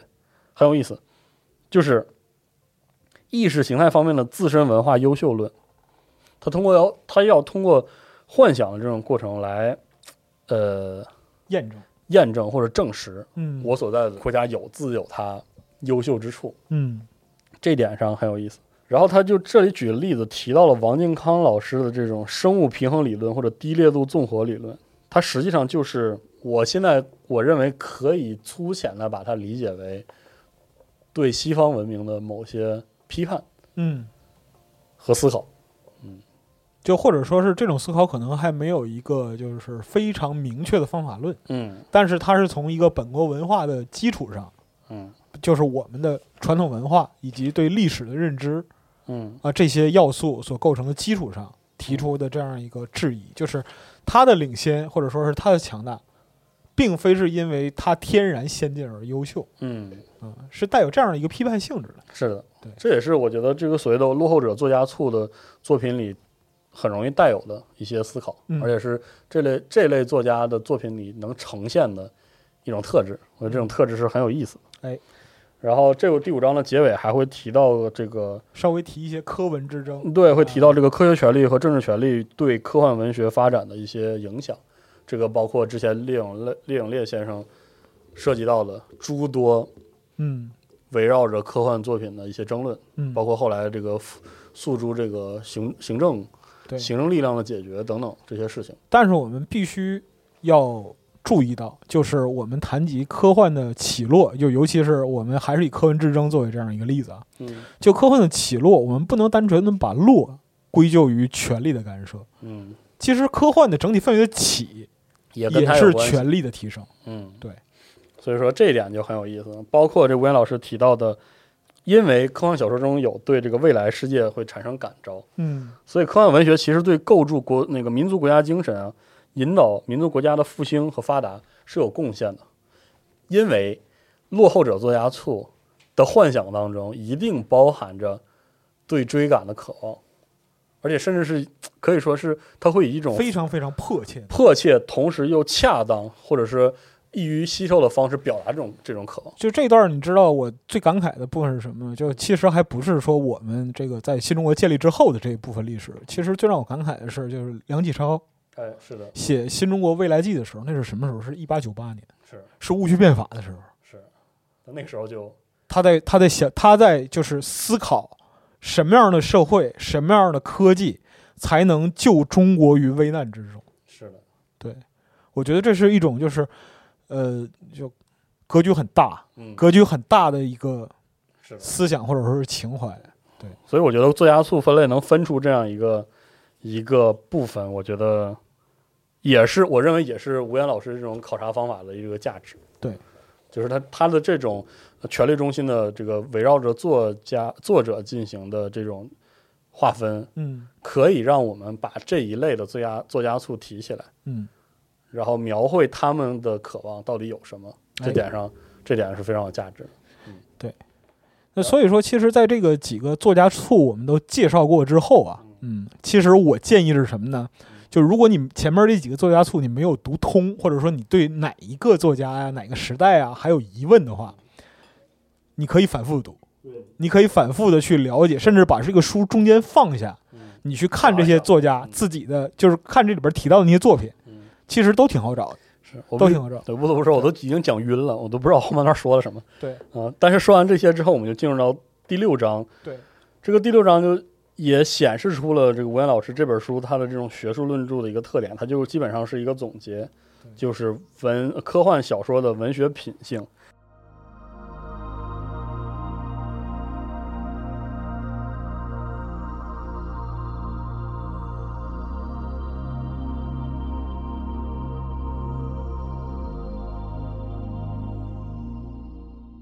这个其实就是为什么刚才我强调，就是如果前面几个作家处你没有读通，或者说你还有疑问，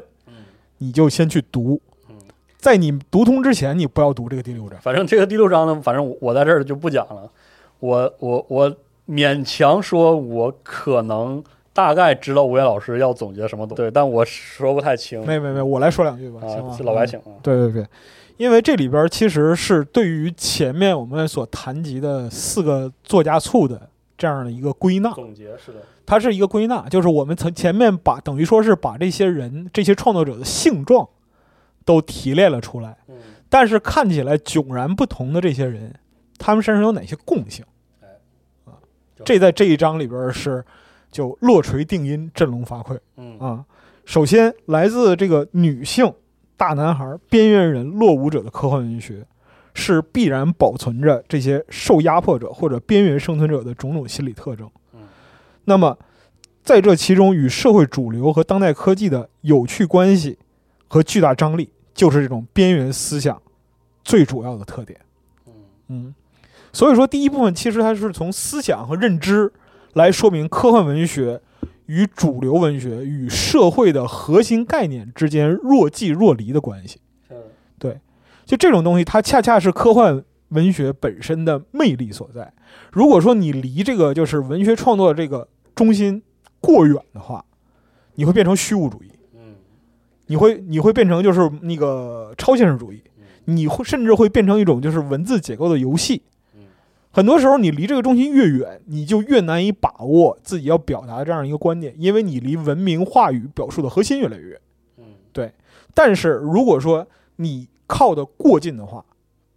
那这种时候就是科幻本身的跳脱，就是它位于边缘位置独特的想象力和它的空间感也没了，就会被压缩，嗯因为引力过于沉重。嗯这个其实就是像前面我们好几次提到这个科文之争对。那么，科幻靠近权力中心的时候，产生了一个问题：科幻是不是科学？嗯科学是实在的，科学是推动社会发展的原动力而，且要准确。它要准确嗯。那么，如果以科幻、以科学的准确性来要求科幻的话，出事儿了。是，它的想象力空间被压缩到就没法无法表述啊嗯，无法表述，无法在流动。无法流动。在这个时候呢，科幻就不是科幻了，嗯对它失去了就是自己赖以生存的生命力嗯这样一个部分。那么在态度和认知上，它所讲究的是什么呢？是边缘性不可或缺，实验性、嗯，包容性。是以及它其中最为引人入胜的部分——界外知识。嗯这种界外知识，实际上如果说我们严格的用知识这个概念去定义，是不对的。对，它不是知识，它不是成体系的学问，嗯它是想象力延展的一种边缘化的呈现是的啊。它不能用就是说学科的概念来表述是，但是它确实能够启发人类在某个领域的发展。嗯比如说像，嗯，就还是以乔尔科夫斯基为例子，他讲说他讲说这个向宇宙进军的时候，如何摆脱地心引力的时候，讲这个火箭航行的时候，是的这些东西是不存在的，它确实不存在嗯。但是在这样一个想象力的启发和引领下，在这个类似于先哲的灵光的界外知识的引领下，嗯构建围绕它产生的科学体系，那么这种科学现象是有可能实现的。是的这个其实就是科幻本身这个文类它的一个独特的作用。嗯那前面我们谈到的就是它的本身的一个边缘性、实验性这个部分，后边是什么呢？它的态度与情感。嗯嗯，科幻不是科学理论，不是物理公式，嗯也不是说化学反应公式，它是根植于人类社会，为人类去描述人类、勾勒人类发展文明图景的嗯这样一个东西，无论它是宏观的还是微观的，它表述的始终都是人类本身。是的即使我们今天在谈及，就是说碳基生命也好，硅基生命也好，骇客帝国也好，那未来人类是变成电池也好，或者被人豢养家畜也好，我们其实都是在谈人类。是的我们谈及外星种族，谈及外星生命，它都是以一种试图以一种跳脱的，或者说是超前的，在整个时间轴的跨度上嗯超越性的去看待人类本身，无论从宏观也好，微观也好。那么打个比方说，在二零七七年，哎，你看到一个人，这个人是一个什么样的？你别管他是就是没有一体，还是全身除了就是脑瓜仁儿里边一点点地方都换了一体，他仍然是一个以人的概念来定义的。嗯同样，就是在底特律变人里边，我们面对一个亘古的命题，我们用什么来定义人？是这个东西其实本身来说的话，和科幻本身的就是科学技术推动人类发展有着莫逆的关系。但是呢，在探讨的这一部分，在态度与情感的这样一个高度上，它超越了科技的理性本身，这是科幻本身不可或缺的润滑剂，或者说是它的灵魂所在。是那么在这里边儿，就是我们可以看到，就是我们从这个就是唠嗑儿电台一开始就谈到这个就是女性嗯作家这部分，就是科幻为什么是以女性作家作为一个开山鼻祖嗯啊？为什么就是她们独特的人文情感成为科幻中不可或缺的部分？这个恰恰是科幻具备的这样一个悲悯的面向人类、面对社会的这样一种情感关怀所决定的。是的就打个比方说，我们讲说那个看到很多就是牛逼的科幻作品啊，会被震撼，会被感动。这里边一方面是包括说想象力引领我们在这种就是奇观的嗯啊巨大的这样一个想象空间里边遨游啊，是让你的想象力去探索未知的世界。另一方面是什么？是一种站在宏大情感上的嗯。这样的一个认知，或者说是在未来完全被异化的世界，打个比方说像反乌托邦的这样的一个呃文本。那么你在这样一个文本里边儿会感受到，在这个被异化的世界里边儿，人之所以为人的情感的珍贵，嗯嗯，就你以用什么来认定自己作为人的这样一个界限是的啊，这些都是科幻文本所本所带有的一个非常非常独特的这样一个鲜明的性质。那么包括说后边儿它起到的一些作用，就是说行动特征啊，催生就是人们的一个就是主观能动性啊，嗯啊，然后包括说是那个想象的种类啊，以及对科学教育的启发等等等等，这些都是我们一直在探讨的东西，也是呃，我可我可以这么说，就是在现代，尤其是在现代就进入互联网时代，科学技术已经与每个人的生活密不可分的这样一个时代，嗯啊，我们不应该远离这种想这这种情感，而恰恰是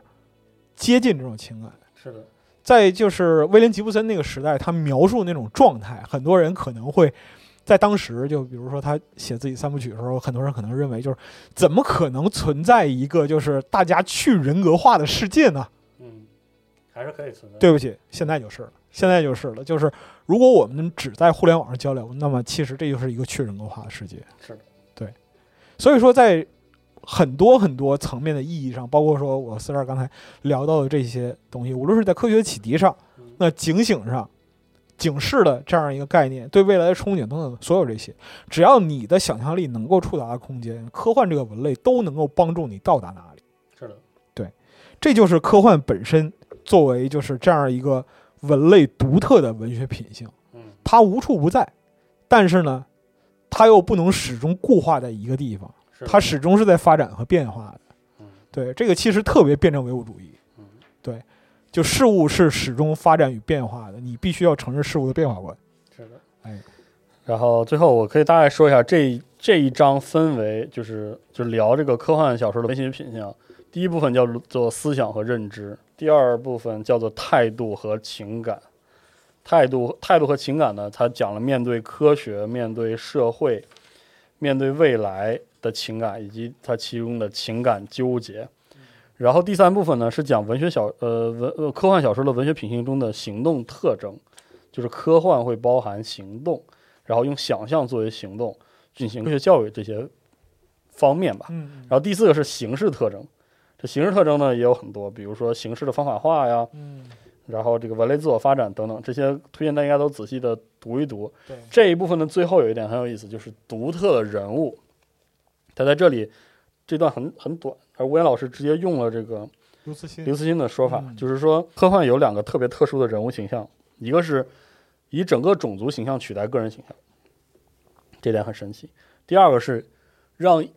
整个世界作为形象出现。这两个人物形象是科幻独特的人物形象，而且科嗯刘慈欣这么说的：说不管是种族形象还是世界形象，在主流文学中都不可能存在，嗯因为一个文学形象存在的前提是有可能与其他形象进行比较。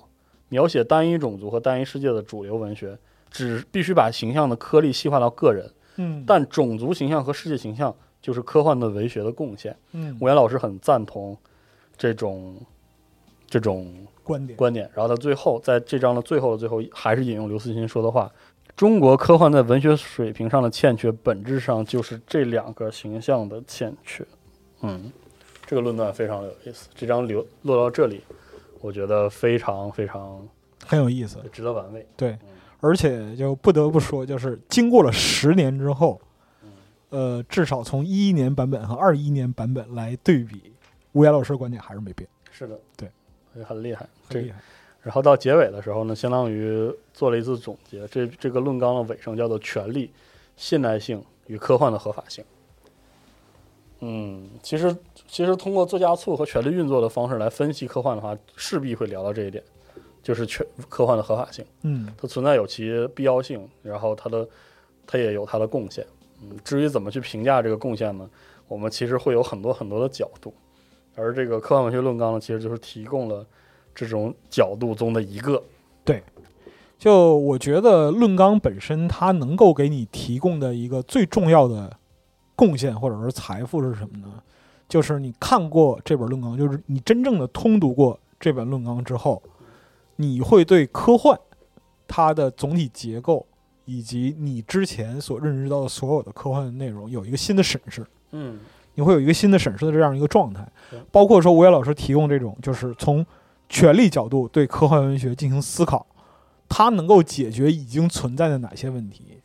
嗯，它能够解决就是我们之前谈及科幻只能就是单纯的就时期论时期的这样一个很机械的问题，但是呢，它也能提出一些新的问题。是的，就是科幻，就比如说我们仍以权力这样一个视角去切入，那么科幻本身对于权力的象征到底是什么？它与科幻，它与权力的距离怎样才是最恰如其分的？嗯，这些东西其实都值得我们去思考。就像吴岩老师在这里边说的，就是当我们更深入的追问主流文学对科幻文学为什么存在偏见的时候，任何政治上、正确的主流文学家和研究者都会呈现下面的事实：首先，科幻小说在文学里面它是存在着一个简单性和不成熟性。嗯就这里边，我们前面提到这个大男孩啊，或者说是落伍者啊，这些他们写一个历史，他们写到最后就会变得简单化是，这是因为对于宏大图景的描述往往超出了他们的控制力。嗯啊，这是其一。啊，其次来讲呢，就是科幻小说和主流文学拉开距离的，还有小说中对于现实问题所采用的整体解决态度。在大量的科幻小说之中，我们看不到就是现实之中可行可用的这样一些解决问题的方法，这也使得一些科幻小说或者科幻文学本身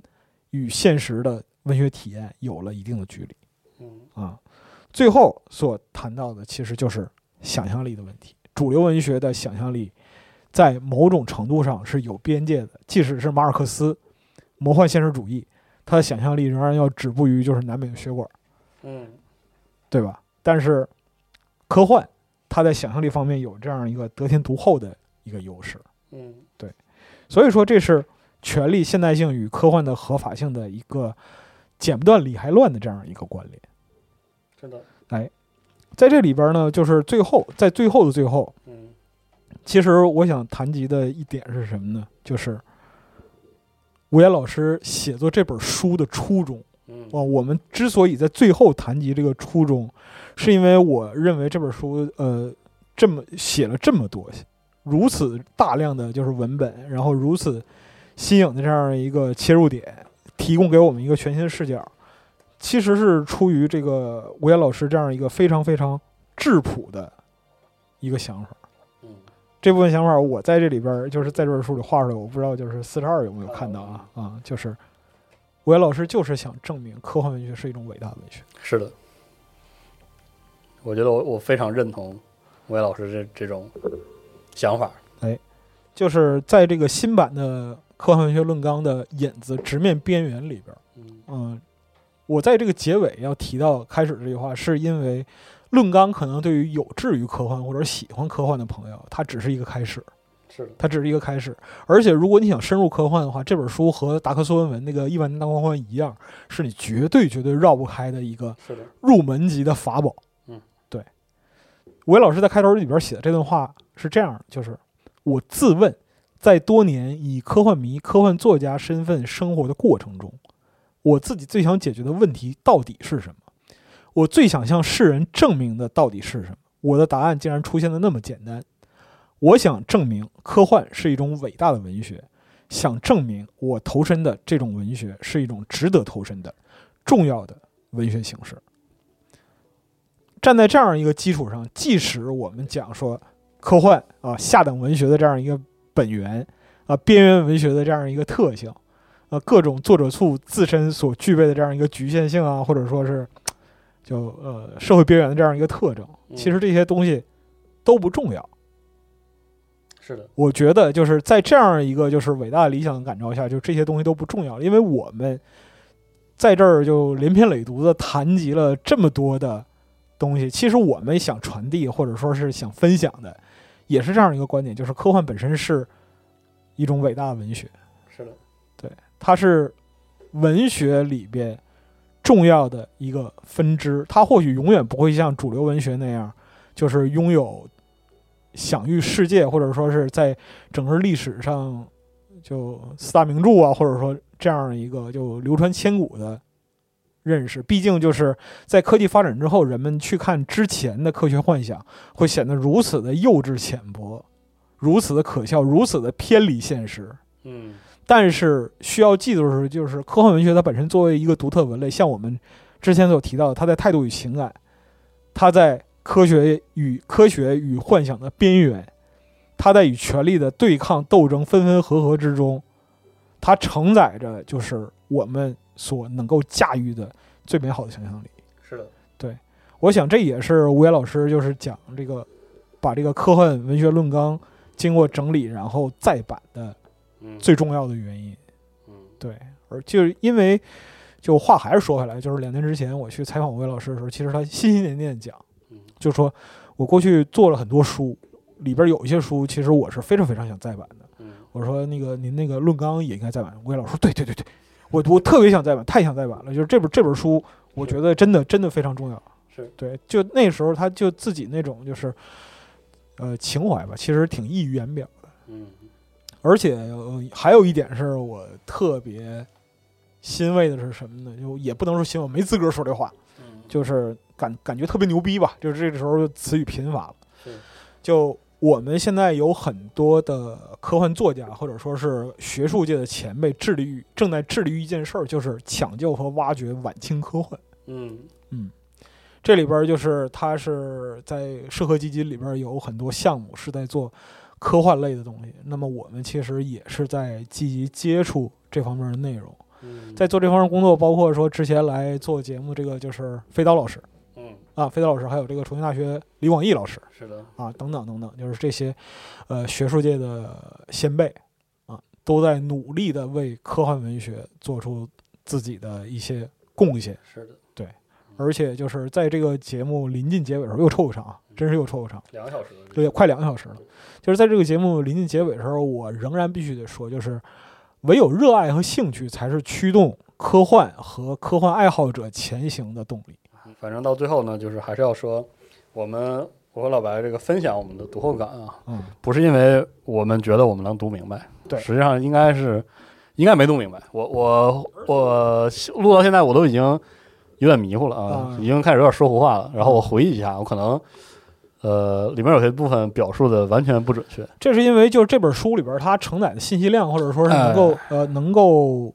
引申的东西，它远远超过这个两个小时的节目啊里是的边能谈到的东西。对，所以我们说了一大通呢，是希望能引起各位的兴趣啊，不管是觉得我们说的有道理也好，啊，说了没道理也好，推荐各位买一本这个书看一看，因为如果你非常喜欢科幻的话，这真的会对你有特别多的启发。而且这本书常读常新，是，常读常新。然后这个书的结尾附了很多书评，里面不乏对这本书的这个理论的一些批评，哎，推荐大家读完之后也读一读，是可能会对你有更多的启启迪啊。提供一个新的视角，反正就是这么一期闲聊的节目，两个人的读后感。对两个人读后感，然后嗯之后之后看情况可以整点儿，如果说大家嗯喜欢的话，可以整点儿。啊，对，对，我整点别的什么的对对对，啊，反正这期呢就先说到这儿啊哎，还是再一次感谢吴岩老师写了这本科幻文学论纲，然后也提前吧，提前说一声，就是来合适购买这本书，支持支持这本书，也支持我们的朋友，也是提前感谢各位，感哎谢各位，我们也只能怎么说，很卑微的抒发一下我们对这个书的热爱，热爱。嗯，以及我们对科幻的热爱，但我真没想到你有这个签名出版，那必须的。那太牛逼那了。那真是，那你要再搞一本签名再版吗？嗯，很想搞一本啊，到时候再说。咱可以试试啊。真是，嗯、这本书以后，因为这次说实话我也说的没有那么满意，我都不记得刚才我说什么。以因后为如果它因为体系有点复虽杂，然说时间有点长，啊对可能以后有时间，我觉得可以把每章拆出来，把一些作品再展开给大家再分享分享，嗯再讨论讨论。哎是吧？好，啊，这期就先到这儿，干就就收了吧，两个多点儿了，啊，是吧嗯嗯？行，就上班下班走俩来回了。感对谢各位能听到现在的各位啊，真是啊感谢各位，我们这个下期再见。好吧嘞，，下期再见，拜拜。拜拜。嗯。